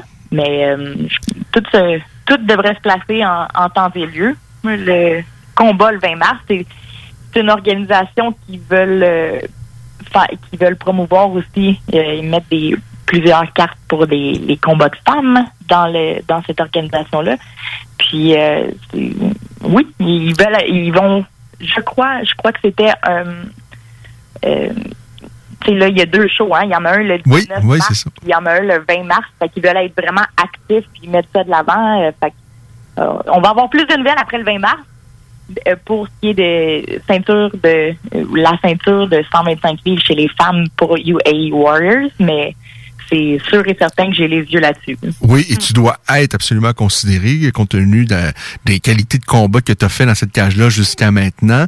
Euh, Et, et- et- et dis-moi, est-ce que tu es sous contrat euh, à long terme avec UIA Warriors ou c'est combat par combat présentement? Combat par combat, ils viennent, ils viennent juste de commencer à signer euh, des, com- des contrats multi-fight. OK. Je crois que, je ne sais pas, je sais pas si Xa- Xavier le fait ou, euh, mais je sais qu'ils viennent juste de commencer à signer euh, des- le monde sous contrat pour euh, cette organisation-là. Mais de mon côté, encore un fight à la fois. Euh, Il y a peut-être aussi une possibilité là, de combattre au Québec avec New Era euh, qui peuvent présenter maintenant des, euh, des événements. Est-ce qu'il y a eu des discussions? On a eu des discussions, des offres, puis euh, pour le moment, euh, je, priorise mon euh, le UAE. Je- ouais, pour le moment, je priorise le UAE, mais on n'est pas fermé tout aux, aux offres qui ont été proposées. OK. Il, il- pourrait avoir un peu... euh, euh, c'est quelque chose qui, pour toi, qui pourrait se faire, de faire un peu... euh, et combattre ici, devant les tiens, au Québec, et en même temps avoir, ben, avoir l'organisation de combattre pour une grande organisation. Par UAE Warriors, tu nous l'as dit euh, maintes fois, et Xavier nous confirme également. Puis de ce qu'on peut voir, nous, comme fans, lorsqu'on regarde des événements, c'est vraiment une belle organisation qui présente de beaux shows et qui, même en temps de pandémie, ont réussi... Euh, tu sais, sont rarissimes les organisations qui ont continué euh, à présenter des événements. Euh, Exactement. Il y a eu l'UFC, évidemment, qui, eux, ont... euh, Ça, ça, il y a eu trois semaines où ils se sont retournés et par la suite, ils ont présenté des événements à chaque semaine. Ça vraiment, ils ont été très, très forts, l'UFC, euh, durant cette crise-là. Mais UAE Warriors également. Euh, Donc, pour toi, de, de pouvoir combattre, dans- t'aimerais pouvoir faire un peu les deux ou... Ben, le- tu sais, puis tu disais que UAE Warriors a continué pendant, même pendant la pandémie. Euh, la dernière fois, il y avait Khabib qui était présent à l'é- l'événement. C'est pas la première fois qu'il est présent lors d'événements euh, UAE Warriors. Puis le Dan White qui était là aussi pour euh, pour euh, regarder, ce, recruter, regarder. Fait que ça, c'est la visibilité, elle est vraiment intéressante. Fait que Ah, c'est énorme. euh, je continue à, à prioriser, mais tu sais, je suis pas fermée du tout que si euh, je priorise le, le UAE, mais je suis pas fermée du tout à l'idée de, de si l'offre est intéressante au Québec. Euh, Est-ce que dans l'édition que tu as eue au Québec, est-ce que tu peux nous dire si t'es- il y a eu une édition assez avancée où on t'a présenté des, des- peut-être des adversaires potentiels? c'est avec des adversaires euh, locaux. Moi, je trouve que c'est vraiment intéressant. Puis là, reste à voir si euh, reste à voir si qui va donner suite à ça. Ou, mais oui. OK, on, on t'a parlé de Jade? Parce que j'en vois pas d'autres, là. Non, on parle pas de on, Non? on parle pas de, de personnes en, En particulier. en particulier, mais c'est du local. Tu sais, fait que du, du monde du Canada. tu sais. Ah, OK, OK. On va- Euh, Hein? parce que, bon... euh, euh, euh, Mais c'est toujours intéressant. tu sais, Ce serait, ce serait le fun de performer devant mes fans, devant, Ouais. mon, devant mon monde. Et moi, je sens vraiment que ta carrière est là. Je pense vraiment que tu as avancé beaucoup dans ta carrière au cours des, des derniers mois, même plus d'un an. Euh, et, et Jade, ben, on va se dire, malheureusement, elle a fait juste un combat depuis. Ça, ben, en fait, peut-être pas. En tout cas, elle a perdu, en fait, son dernier combat. Ça a été plutôt compliqué. Et elle est inactive depuis. euh, depuis. Je pense pas, malheureusement pour elle, sa carrière, là, elle, elle- elle a pas avancé. Comme je pense que toi, ton niveau et ta carrière a beaucoup avancé. Mais comme tu as perdu contre elle, est-ce que tu aimerais Est-ce que il y a un sentiment de vengeance encore euh, qui t'habite, que tu aimerais venger cette défaite-là ou complètement, là, t'es rendu complètement ailleurs? Ben, on dirait que je suis rendue ailleurs dans le sens où est-ce que là, je me fais offrir euh, d'autres adversaires pour une autre organisation, pour une autre. Tu sais, euh, je- là, la dernière fois qu'on s'était parlé, moi puis Jade, on s'était dit qu'on allait potentiellement pouvoir s'entraîner ensemble, puis que euh, il y aurait pas de, de combat, mais tu sais, moi, je suis celle qui a perdu. Fait que c'est sûr et certain que la revanche, ben, je sais pas, ça me reste dans la tête, mais je peux comprendre que que Ben moi, je- sin- sincèrement, je- je- par- comme amateur, présentement, j'ai pas un appétit pour ça parce que je pense que euh, j'aimerais ça voir Jeanne peut-être aller faire quelques combats avant où ça pourrait peut-être être plus intéressant, mais présentement, je vois pas, euh, outre évidemment, c'est sûr qu'à un moment donné, quand tu as perdu, tu as toujours peut-être envie de, de remettre ça, mais euh, t'as- t'as- t'as- moi, je pense que tu as quand même beaucoup progressé, tu as fait de, vraiment de belles choses, euh, et, et j'ai hâte de voir qu'est-ce qui t'attend, notamment euh, donc le 20 mars prochain, face à une adversaire que toi tu connais, que tu ne peux pas encore identifier, c'est bien ça? Oui, je vais te tenir au courant, c'est sûr et certain, dans les prochaines semaines. mais euh, mais non, pas en date d'aujourd'hui, je peux pas le je peux pas le mentionner, mais ça va être vraiment intéressant. Est-ce que UAE Warriors prend en charge parce que là, tu fais face à quelque chose euh, à ton retour euh, avec la- les nouvelles mesures qui ont été prises euh, par notre gouvernement? Il y a euh, un séjour, c'est quoi? C'est trois, jours, à l'hôtel? Maximum trois jours. pour 2000 dollars?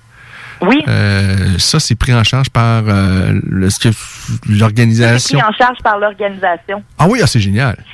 Ah, c'est vraiment génial. Pour de vrai, quand on dit qu'ils prennent vraiment soin, euh, Xavier dit que, que c'est une des meilleures organisations ou la meilleure organisation. Et ils prennent vraiment soin des fighters de, de A à Z, puis pour tout, tu sais, les- avec ce qui s'est passé la dernière fois, moi, je me suis ramassée avec le nez pété, le pouce cassé aussi, puis vraiment rien à dire. Euh, J'ai été prise en charge euh, à l'hôpital là-bas. Il n'y a pas de... Tu sais, qu'ils ils prennent vraiment soin de, du, du bien-être des, des combattants. Fait que ça, euh, au- autant, sinon plus, que des organisations aussi prestigieuses que Bellator, UFC. Fait que ça, c'est... Puis pour... euh, Je dis ça, c'est parce que j'ai été avec... euh, dans le coin de Valérie Les Tourneaux pour, le- pour Bellator, puis... euh, c'est sont, sont de calibre là. UAE Warriors sont, sont vraiment de- dans la game.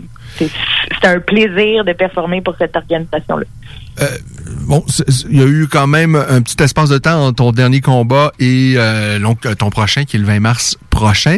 Euh, Lorsqu'on s'était parlé la dernière fois, je pense que toi, tu aurais, à l'époque, en tout cas, tu aurais souhaité combattre un peu plus rapidement, mais avec le recul, est-ce que tu penses que cette pause-là est- va être bénéfique, que tu avais peut-être besoin aussi ben, pour ton corps et tout ça, les blessures dont tu viens euh, d'évoquer et tout ça, que c'était peut-être une bonne chose justement de prendre ça euh, un peu plus relax sur euh, quelques mois? Mais c'est pas re- pas relax parce que les blessures, ben bon, ok, blessure c'est cassé, fait qu'il faut que ça se recolle. Ok, ça c'est un mois et demi, correct, au moins, tu sais. Puis là après ce mois et demi là, ben tu peux recommencer à performer. euh, Il fallait que je m'améliore, faut que je m'améliore, c'est sûr et certain, parce que je me le suis fait euh, mettre d'en face la dernière c'est le cas de le dire. Mais tu sais, j'avais plein de trucs à ajuster.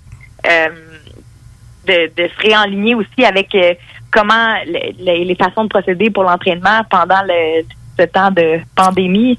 Fait que, tu sais, tous ces, ces petits ajustements-là font en sorte que euh, non, j'ai pas chômé du- durant les, les derniers mois, mais oui, ça fait quelques quelques mois que j'ai pas performé. Sauf que c'est watch out le 20 mars qui va en sortir de là. J'ai vraiment vraiment hâte d'aller euh, d'aller me tester. Tu as le sentiment d'être une bien meilleure combattante que les derniers mois? Oui?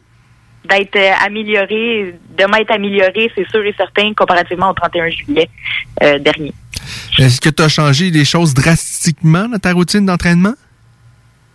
Hum, drastiquement, je- le- la routine d'entraînement est, est limitée. Ouais. Fait que euh, on s'a- on s'ajuste comme on peut.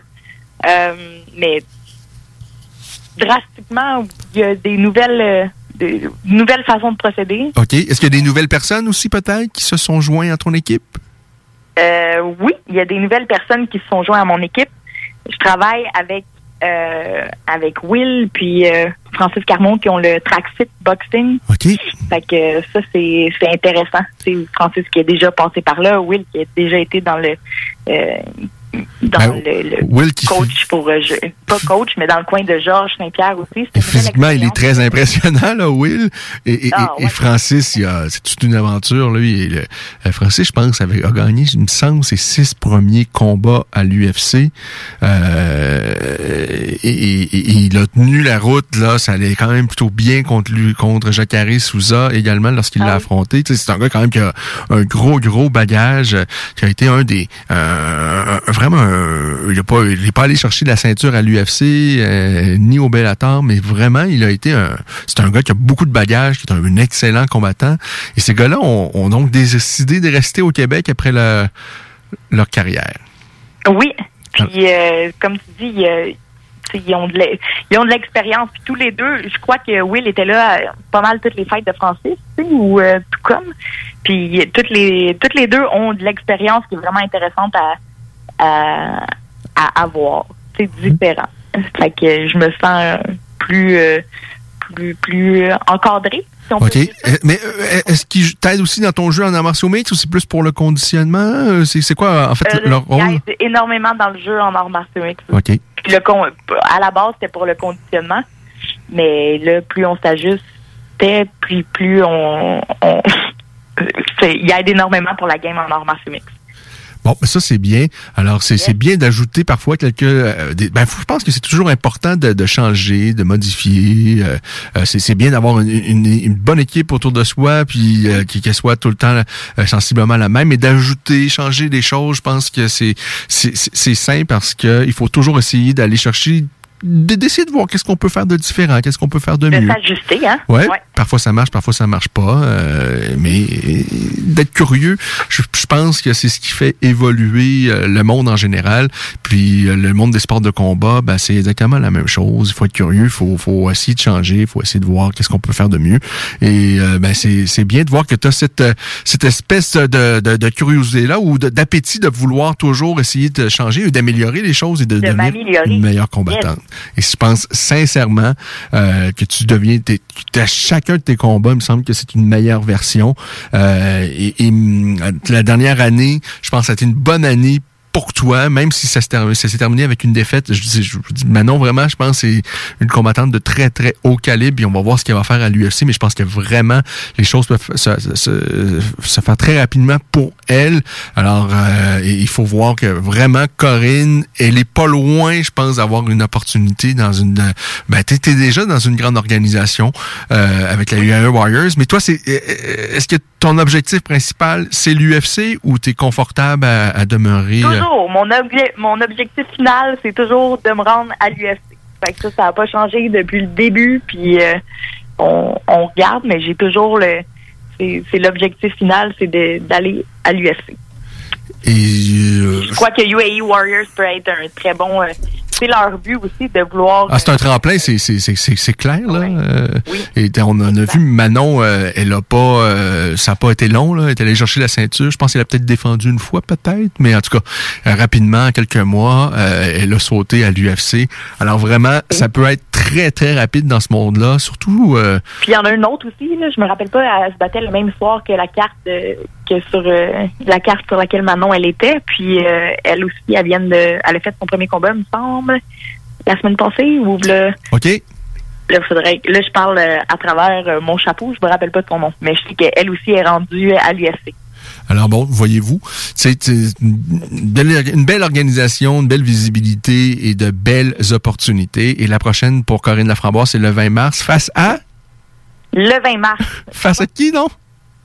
Peux-tu nous rappeler le nom? Face, face à qui? Oh, nice try. Ok, j'ai essayé, mais non, Le 20 mars. c'est important. Corinne, euh, on, non, j'ai pas réussi. J'ai euh, j'ai passé peut-être sournoisement, mais non, toujours euh, lucide. Et la garde, les mains toujours bien hautes euh, du côté de Corinne Laframboise. Alors, on, on y arrivera pas. Que voulez-vous? On s'est essayé. Alors, Corinne, vraiment, encore une fois, un grand merci. Euh, très heureux d'avoir et très fier d'avoir l'occasion de parler euh, de ton euh, prochain combat. On avait hâte de te revoir dans cette cage-là. Et euh, ben, j'espère qu'on aura l'occasion de se reparler après euh, une victoire le 20 mars prochain pour toi. Yes, ben merci Ken, c'est toujours un plaisir d'échanger avec toi. Alors, euh, ben on se redonne des nouvelles bientôt. Yes, un grand merci. Une bonne soirée. Merci, Corinne. Bye. Bye bye. Corinne Laframboise. C'est vraiment, euh, vraiment, vraiment, euh, c'est un privilège d'avoir ce, ce micro-là et de parler à des athlètes comme Xavier Alaoui, Corinne Laframboise, avec qui on a parlé aujourd'hui, et d'avoir vraiment des athlètes, des, des beaux athlètes affamés, qui ont faim, qui aiment ça, qui s'entraînent fort. Mais vous, je pense que vous, vous êtes vous vous imaginez pas à quel point ces gens-là s'entraînent euh, fort et avec une couverture euh, dans les, nos gros médias qui est médiocre et qui me gêne terriblement euh, lorsque bon il y avait le Québécois Eman Zabi la semaine dernière qui combattait à l'UFC personne n'en a parlé malheureusement dans nos grands médias et ça c'est très très gênant. Euh, J'arrive pas à me l'expliquer. Mais bon, peu importe. C'est pas plus grave que ça. Euh, parce que euh, ils ont quand même beaucoup d'attention euh, après la victoire d'Ayman Zabi. La vidéo de son KO a fait le tour du monde parce que je vous dis qu'Ayman, la semaine dernière, il est allé chercher une brillante victoire, un superbe KO. Il a défait Draco Rodriguez et ça, ça lui a permis non seulement de gagner euh, son combat, d'aller chercher sa bourse normale, mais aussi d'aller chercher 30% de la bourse de son adversaire parce que lui avait pas respecté le poids. Et à ça, on ajoute 50 000 dollars comme boni de performance euh, parce qu'il est l'un des quatre protagonistes qui est allé chercher un boni de performance la semaine dernière lors de l'événement UFC. Derek Lewis, tant qu'à lui, sincèrement, je pensais pas qu'il allait gagner, mais il a passé un chaos terrible à Curtis Blades. C'était le combat principal, combat de gros garçons. Derek Lewis fait partie des euh, les plus puissants de la business présentement. Il y a lui, il y a Francis Ngannou. Euh, vraiment un uppercut. Et après ça, il y a eu deux coups de poing vraiment supplémentaires qui... Euh, où malheureusement, Blades était déjà KO. Là. Mais Lewis tu, quand tu es dans cette cage-là et que tu as un adversaire qui veut t'arracher la tête, t'as pas le temps de penser. Quand tu as l'opportunité, tu frappes jusqu'à temps que l'arbitre s'interpose. Euh, et euh, Lewis a donc passé un furieux KO à Curtis Blades. Alors, euh, victoire du euh, dangereux garçon Derek Lewis. C'était donc ça la semaine dernière. Il y a Andrei Arlovski qui a perdu par étranglement arrière face à, face à Tom Aspinall. Nassordine Imana, Imavov, euh, le partenaire d'entraînement d'ailleurs de Cyril Gann, celui qui fait les frais du combat principal de ce soir, lui a perdu, mais dans un combat ultra serré. C'est tout pour la voix des guerriers. On cède l'antenne à la voix de Rufus dans quelques instants. Alors, petite pause et au retour, on parle du Grand Danois. Alors, euh, restez des nôtres, vous écoutez la voix des guerriers, votre émission d'actualité euh, euh, sur le monde des sports de combat. Nous, on se donne rendez-vous samedi prochain à 16h. Et euh, pour la prochaine demi-heure, c'est une demi-heure canine. On parle chien. On parle du Grand Danois dans les prochains instants. Savais-tu que tu peux nous écouter de partout au Québec? Va télécharger l'application CJMD 96.9 sur Apple Store ou Google Play.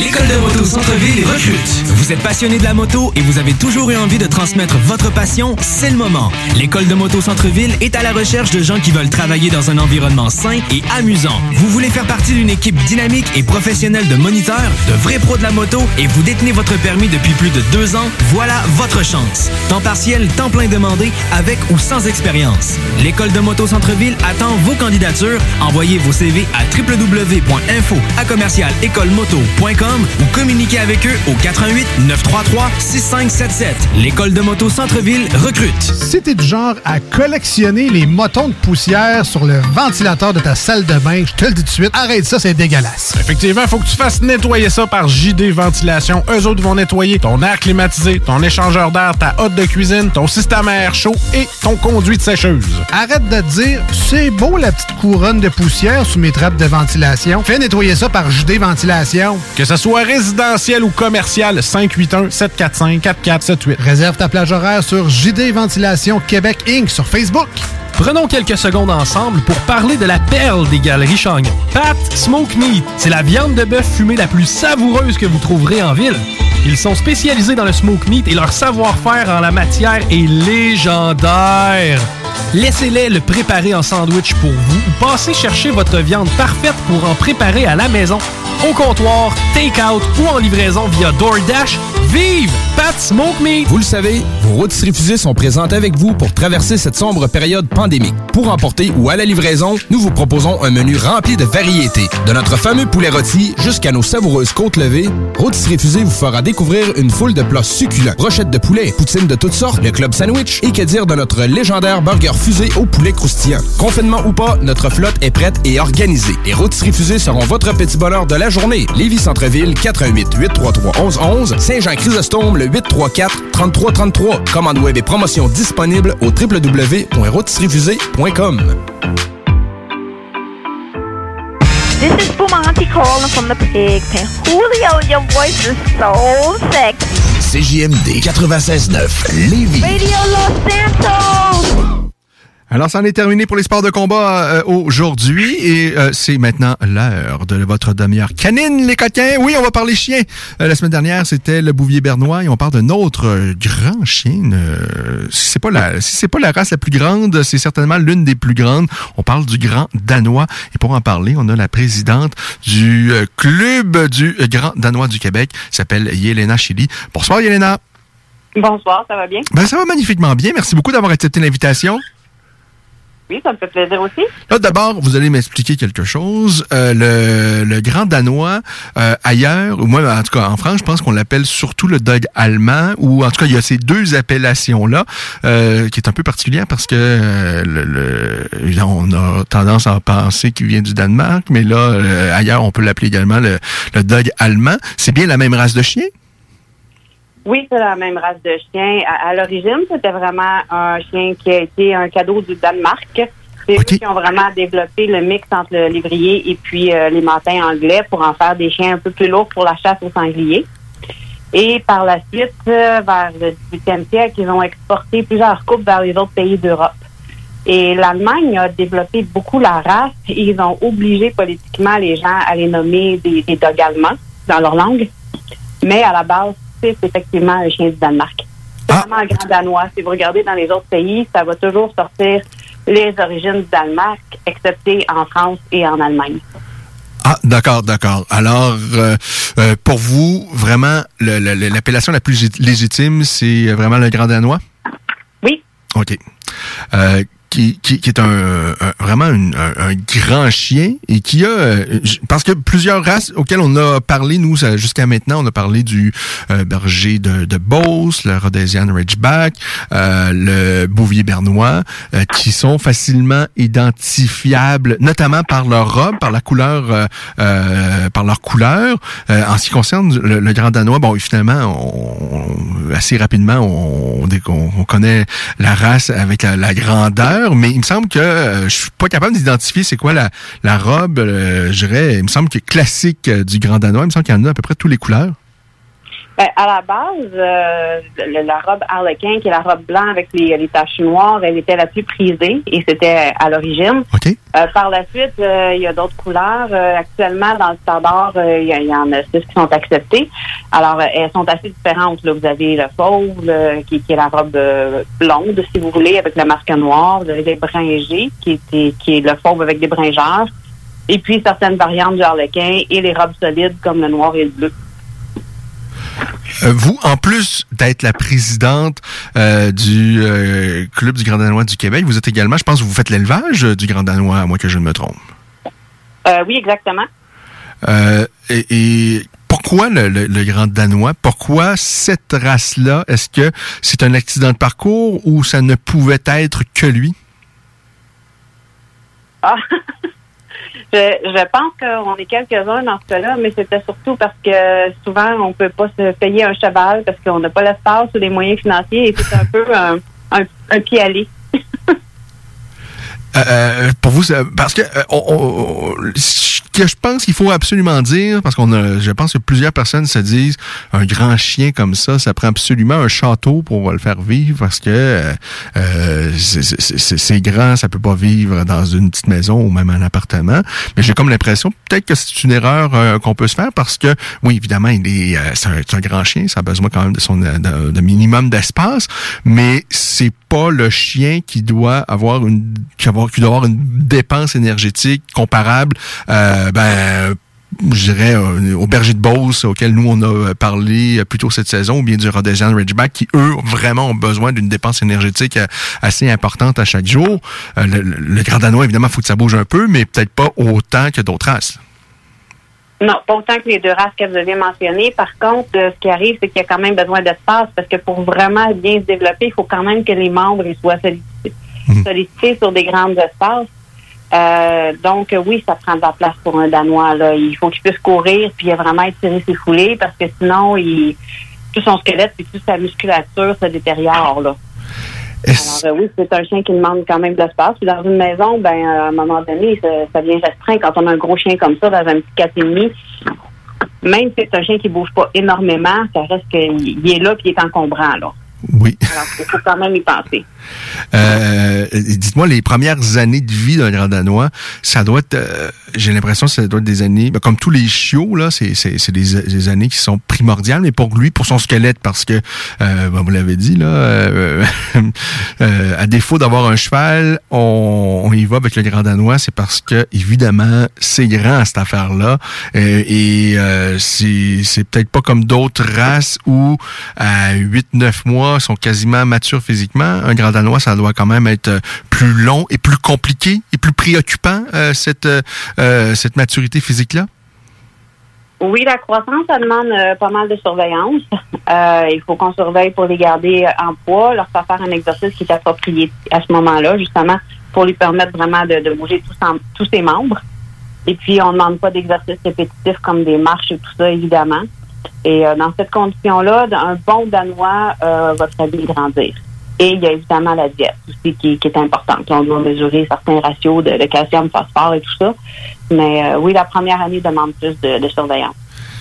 Euh, bon, je pense que pour plusieurs chiens, une bonne grande marche euh, quotidienne, une ou deux fois par jour, euh, vraiment de grandes marches, euh, c'est c'est- important. Est-ce que pour le grand danois, il faut, faut peut-être y aller différemment, surtout lorsque, bon, en période de croissance, comment ça fonctionne ces, ces, mois-là? En fait, c'est- c'est l'exercice en laisse qui est problématique parce que, bon, on restreint beaucoup le mouvement des épaules. Alors, c'est c'est cet exercice-là qu'on demande de faire sur des moins longues périodes, mais plus souvent, de, plus des petites marches plus courtes.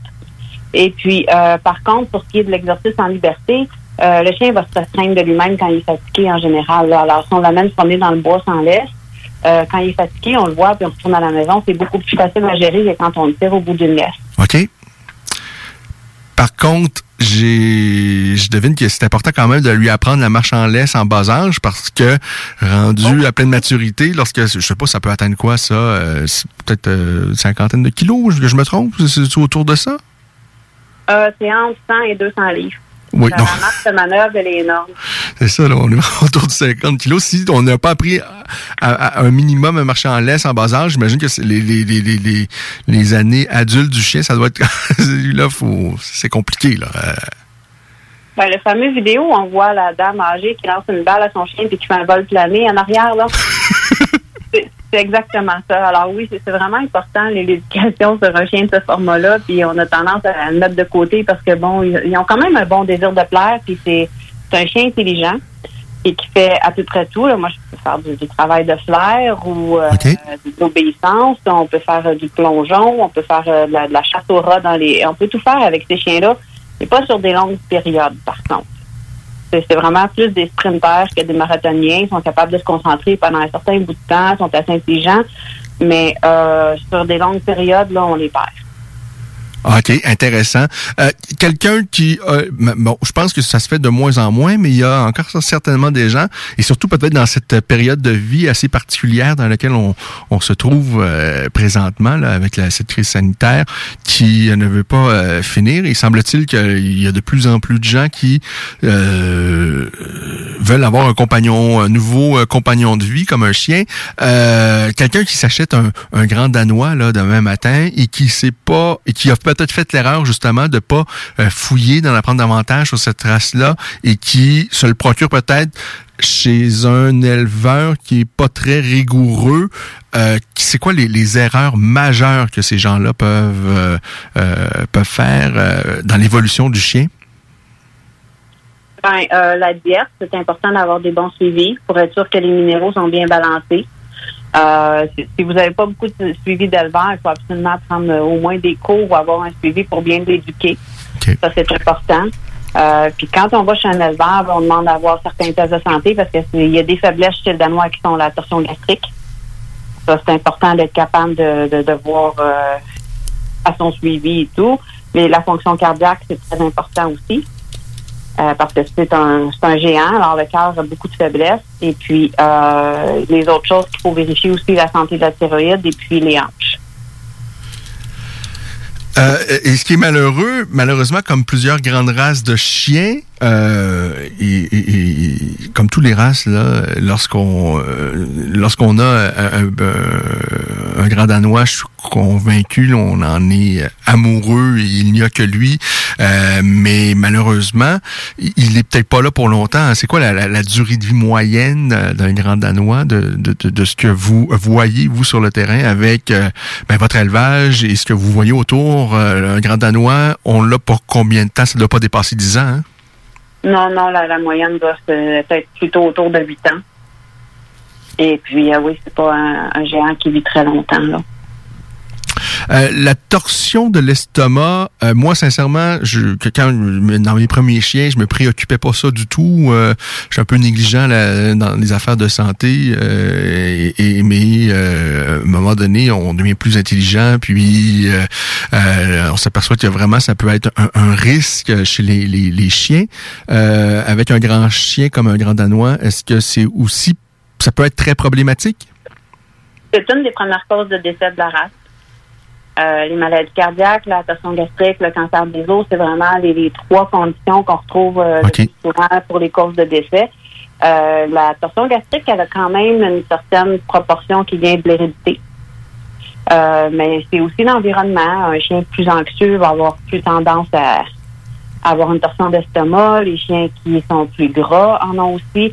Ça a un gros rapport aussi avec la formation des gaz euh, pendant la digestion. Donc, les chiens qui ont une digestion plus adaptée pour l'espèce, euh, on remarque que la nourriture crue euh, fait baisser beaucoup le taux de, de torsion gastrique. Ah, ben justement, c'est un dossier qui m'intéresse de plus en plus, ça, euh, l'alimentation euh, crue, que je commence là avec mes chiens, mais je, je- dans ma tête, je suis pas, je, parce que ça semble pas être si clair que ça, que c'est meilleur que, euh, ou en tout cas, c'est pas plus simple en tous les cas, ça c'est certain, que de s'acheter un bon sac de, de, nourriture sèche, les bonnes vieilles croquettes et tout ça. Vous, il n'y a pas de doute pour vous, la- la- la- l'alimentation crue, c'est la meilleure avenue pour les chiens, notamment pour les le grand danois? Euh, définitivement, le, chien a un tract intestinal qui est très court.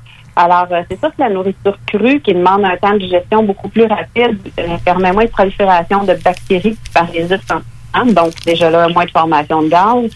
C'est là que le risque est beaucoup plus bas pour la torsion. Euh, la santé générale, euh, écoutez, de- dans l'alimentation humaine, on n'arrête pas de le répéter que la nourriture transformée, et il faut en manger le moins possible. Euh, ça devient un peu paradoxal de dire que par contre, chez les animaux de compagnie, il faut que ce soit le plus transformé possible pour qu'ils soient en santé. On enlève beaucoup de nutriments et d'enzymes dans le processus quand on fait ça. OK. Et ils en ont besoin pour bien digérer. Et mais par contre, il faut euh, se lancer là, il faut être, euh, j'imagine, averti parce que euh, moi, c'est ma crainte. là. D'ailleurs, euh, je le fais, mais moi, j'utilise une marque où, bon, ce qu'on me dit, c'est qu'il y a tout là-dedans. Alors, je me, j'ai pas à me compliquer la vie là. Je- je- dans les bonnes vieilles croquettes, en tout cas, de, de, de ce que les ces entreprises nous disent, c'est que là-dedans, il y a tout. Il n'y a pas besoin. La meilleure chose, c'est de pas varier. Vous donnez ça, c'est bon à vie. Tout va bien aller. Tout est euh, parfait euh, pour votre chien et c'est pas plus compliqué que ça. Mais pour la, la nourriture crue, lorsqu'on se lance là-dedans, c'est bon. Au point de vue, je pense euh, notamment, ben, c'est plus onéreux et ça semble beaucoup plus compliqué également pour maintenir une bonne alimentation, je dirais complète. Est-ce que c'est- vrai ou pas? Oui, ça demande plus de recherche, ça demande plus de ressources. Euh, évidemment, ça prend un congélateur, ce, dont on n'a pas besoin qu'avec les croquettes. Euh, et ça demande de l'éducation, particulièrement pendant la croissance, où on veut s'assurer que le chien grandit adéquatement. Alors, euh, oui, le cru est plus compliqué. Euh, ça, c'est sûr. Ça prend plus de ressources et euh, on, on va demander une plus grande variété aussi. C'est, pas vrai qu'un chien devrait manger tous les jours la même chose non plus. Euh, c'est, pas ce qu'ils font. Je dans la nature, il y a une journée, c'est un oiseau, il y a une journée, c'est un lapin, il y a une journée, c'est un écureuil, la- une journée, c'est un chevreuil. Ils sont habitués de pouvoir gérer tout ça. Et euh, c'est important d'avoir une certaine variété. Et les formules euh, qui sont supposément toutes complètes, euh, j'en ai pas vraiment vu. Là. Il y a toujours quand même quelque chose à rajouter. Là. Les, les probiotiques, par exemple, ça résiste pas à la congélation. Là. Euh, Est-ce que vous, vous- s'il y a quelqu'un comme moi, là, comme moi, euh, qui connaît pas trop grand-chose là-dedans et qui veut quelque chose d'assez simple, mais quand même qui se préoccupe de ses de, de, de, de, ses chiens et qui veut qui, qui a le désir de, de, lui donner la meilleure nourriture possible, c'est quoi la, la, la ressource euh, sur laquelle on doit se fier? Est-ce que vous connaissez, je sais pas, euh, euh, comment faire pour en apprendre, pour bien comprendre, pour en apprendre davantage là-dessus? Est-ce qu'il y a une ressource qui est euh, la, la meilleure ressource pour vous dans, dans, si on se lance dans ce, cette nouvelle alimentation-là? Il y a un groupe Facebook sur le, le la nourriture crue, euh, qui, qui, qui est assez riche. Euh, à la base, quand j'ai débuté il y a- il y a 20 ans dans le cru, euh, c'était les ouvrages de, du vétérinaire australien qui s'appelait Ian Billingers. OK. Alors, c'est là-dessus que, que j'ai débuté avec Tom Longsdale et toutes ces lectures-là. Ça, ça a été une très bonne base et c'est là-dessus que je m'appuie encore aujourd'hui. C'est ce sont mes bibles. Euh, parce que, bon, à divers stades de la vie, euh, il y a des fois où on ajoute des enzymes parties ou euh, il y a des choses qui changent quelque peu. Mais en général, la, recette, elle est assez stable. Et une fois qu'on a compris le principe de base, c'est pas si complexe que ça. Je veux dire, les croquettes sont arrivées dans les années 50. Avant ça, les chiens, ça faisait quand même quoi, 10 000 ans qu'ils étaient avec nous. Et, et ils survivaient très bien des restes de table qu'on leur laissait, mais il n'y avait pas vraiment autant de nourriture transformée pour eux-mêmes non plus. Je veux dire, on mangeait pas des pogos puis des choses comme ça à l'époque non plus. Alors, euh, ils ont très bien survécu à ce qu'on leur laissait dans leur gamelle après no- no- nos restes de table, tout ça, pendant des, des millénaires, là. Euh, euh, et, et pour le Grand Danois, pour vous, il n'y a, a pas de doute que c'est non seulement c'est la meilleure avenue pour euh, les chiens en, général, mais pour que le Grand Danois, particulièrement parce que, évidemment, c'est une croissance qui est vraiment plus longue, plus différente, euh, plus importante que la grande, grande majorité des autres races de chiens, que c'est vraiment... Quelqu'un qui s'achète un Grand Danois là, demain matin doit vraiment étudier de façon importante cette avenue-là de, de le nourrir au cru. Euh, de, de ce que j'en vois dans les résultats, euh, oui. Et puis, euh, la plupart des éleveurs ont pris cette avenue-là aussi parce qu'on a vu une très grande amélioration sur l'état général des chiens, sur leurs conditions, sur leur santé. Et puis, c'est ça, c'est les éleveurs éthiques qui font beaucoup de tests. On se rend compte à un moment donné que les hanches sont très, très belles, les stéroïdes vont bien, les cœurs vont bien. Euh, Il y a vraiment une grande une, une importance, là, euh, euh, une amélioration notable que vous, voyez. Moi, j'ai commencé un peu avec mes chiens et je dois dire que je vois pas euh, une si grande différence que ça, mais parce que moi, j'ai j'ai juste mes chiens, là, j'ai pas, euh, j'ai pas de repères. Mais vous, vous, sincèrement, ce que vous voyez avec l'expérience que vous avez, s'il y a vraiment une vraie grande différence importante? Ah oui. Oui, je, je me souviens particulièrement. C'est que le, le tonus musculaire est différent aussi. Euh, quand j'ai commencé à l'époque, j'avais un, un boxeur croisé qui avait euh, les patellas luxées, là, qui restait pas en place. Elle avait 7 ans et les vétérinaires m'avaient donné euh, une longévité d'à peu près 7 ans. Et quand je l'ai mis sur le cru à 7 ans, j'ai eu 10 ans de surplus pendant lesquels j'ai été capable de le faire venir juste avec les muscles, avec le cru. Là, ça lui a donné un, un gros fait. OK. Ça a vraiment fait une grosse différence. Et, et pour la torsion de l'estomac, ça peut, ça, ça joue un rôle parce que c'est, fou. hein. Moi, ça, je vous le dis, avant, je m'en préoccupais pas du tout. Euh, même que je faisais, en tout cas, de ce que j'ai compris, euh, c'est que je faisais l'erreur avant, euh, après avoir nourri, les, les- nourri mes chiens, ben, j'allais jouer avec eux immédiatement parce que pour moi, dans ma tête, c'était plus simple, puis que ben, ils allaient faire le- les besoins. Puis, mais là, de, ce que je comprends, c'était vraiment pas la, la bonne méthode et qu'il faut, c'est mieux de les nourrir après, c'est-à-dire après qu'ils aient mangé, de les laisser euh, se reposer pendant au moins euh, quelques heures. Euh, c'est ce que je comprends maintenant de, de ce qu'on me dit. Moi, je, je- je- Oui. ok. Donc vous vous, euh, vous confirmez, c'est c'est pas une bonne idée de les nourrir puis de après ça d'aller jouer avec eux là? Euh, si, si, il y a l'estomac plein, que ce soit de la nourriture ou d'eau froide ou quelque chose, oui, effectivement, on le laisse se reposer, digérer un peu, puis ensuite on peut y aller. Et, et la nourriture crue également, c'est c'est euh, ça peut ça peut aider à réduire donc euh, ce risque-là de la torsion de l'estomac. C'est ce que vous nous euh, dites également.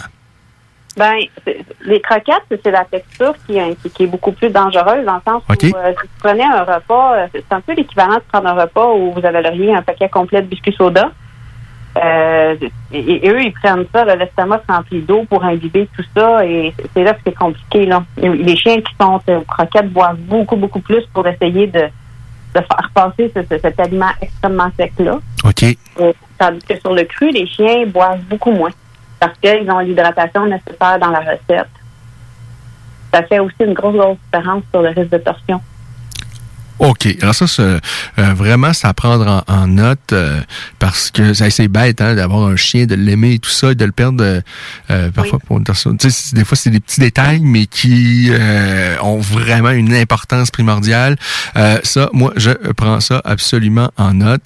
Euh, maintenant, pour en revenir au Grand Danois, euh, parce que rapidement, parce que je vois que le temps file à vive allure, euh, le maître idéal pour le Grand Danois, c'est qui? Il ressemble à qui, ce maître-là?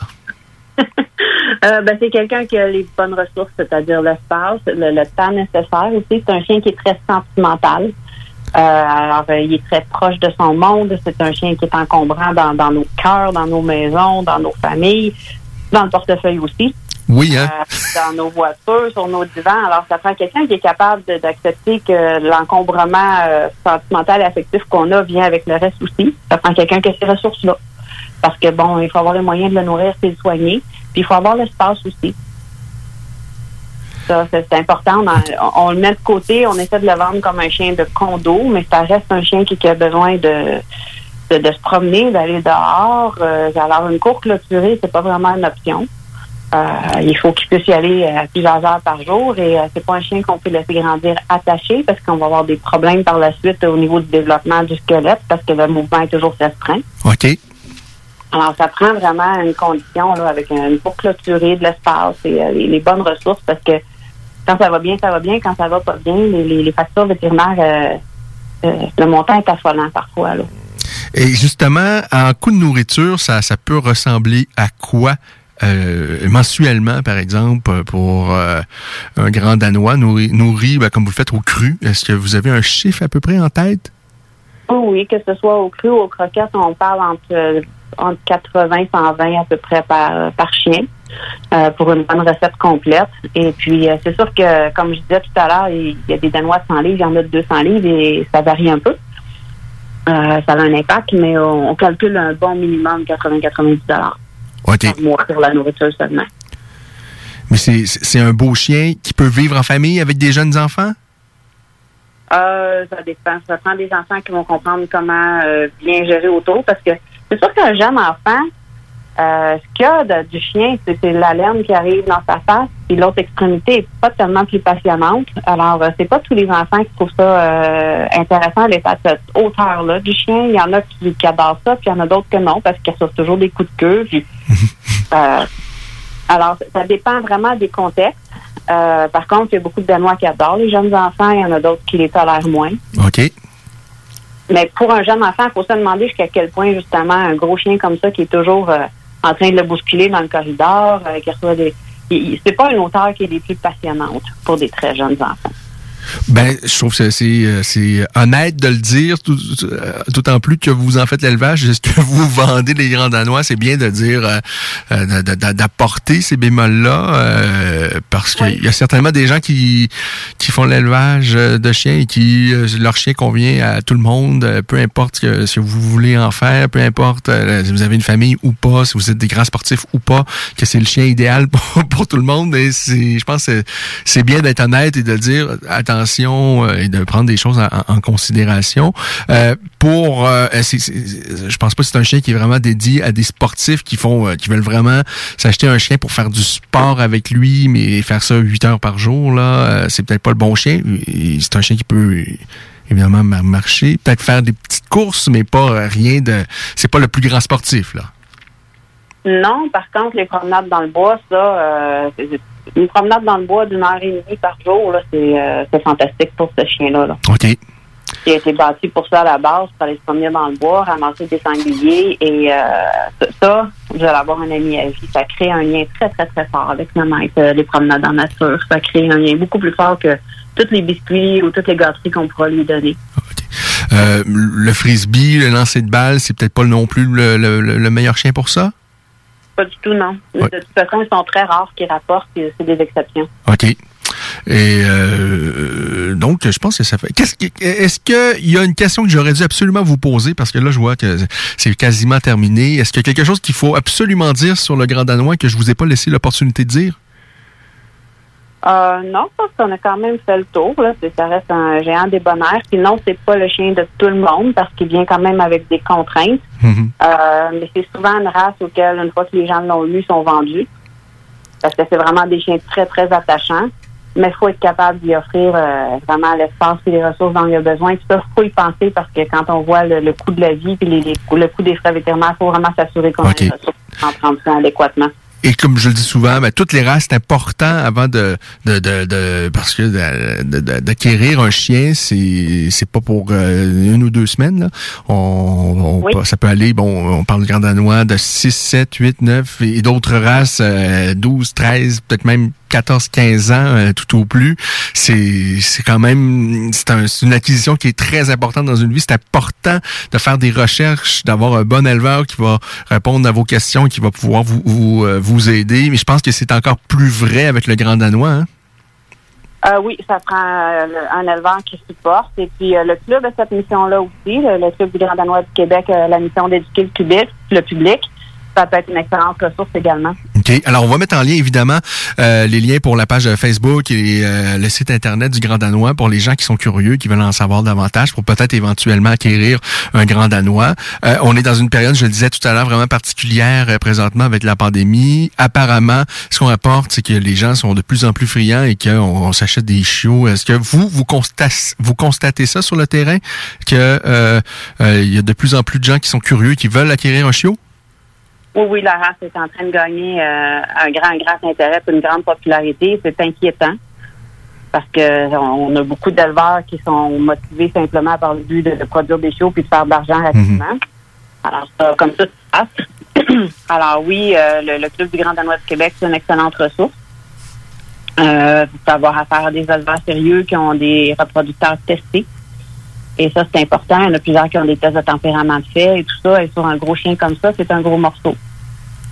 Non, effectivement. Euh, vraiment, je pense que c'est toujours important de faire des recherches et d'avoir un bon éleveur, mais je pense avec des grandes races et comme le Grand Danois, c'est encore plus important, d'autant plus qu'on sait que euh, ça, peut être une différence également en année de vie. Là, c'est vraiment important Euh, et, et- et pas juste des années de vie mais des années en santé parce que c'est c'est pas euh, ça fait pas des chiens heureux et encore moins des maîtres heureux si euh, le, le- le chien est tout croche euh, après euh, quelques mois et que on a, tu sais, vous les avez parlé des, des frais vétérinaires ça peut être exponentiel alors euh, faites vos recherches c'est important. On va mettre en lien évidemment le lien sur le site internet du club du Grand Danois du Québec et tout ça la page Facebook je pense que c'est important et de faire bien vos recherches avant euh, d'aller chercher un chiot comme un grand danois. Un grand merci, euh, Yelena, vraiment d'avoir partagé ces minutes avec nous. C'est très, très apprécié. Et je vous dis peut-être à bientôt si on a d'autres questions sur le Mom deserves the best, and there's no better place to shop for Mother's Day than Whole Foods Market. They're your destination for unbeatable savings, from premium gifts to show-stopping flowers and irresistible desserts. Start by saving 33% with Prime on all body care and candles. Then get a 15-stem bunch of tulips for just $9.99 each with Prime. Round out Mom's menu with festive rosé, irresistible berry chantilly cake, and more special treats. Come celebrate Mother's Day at Whole Foods Market.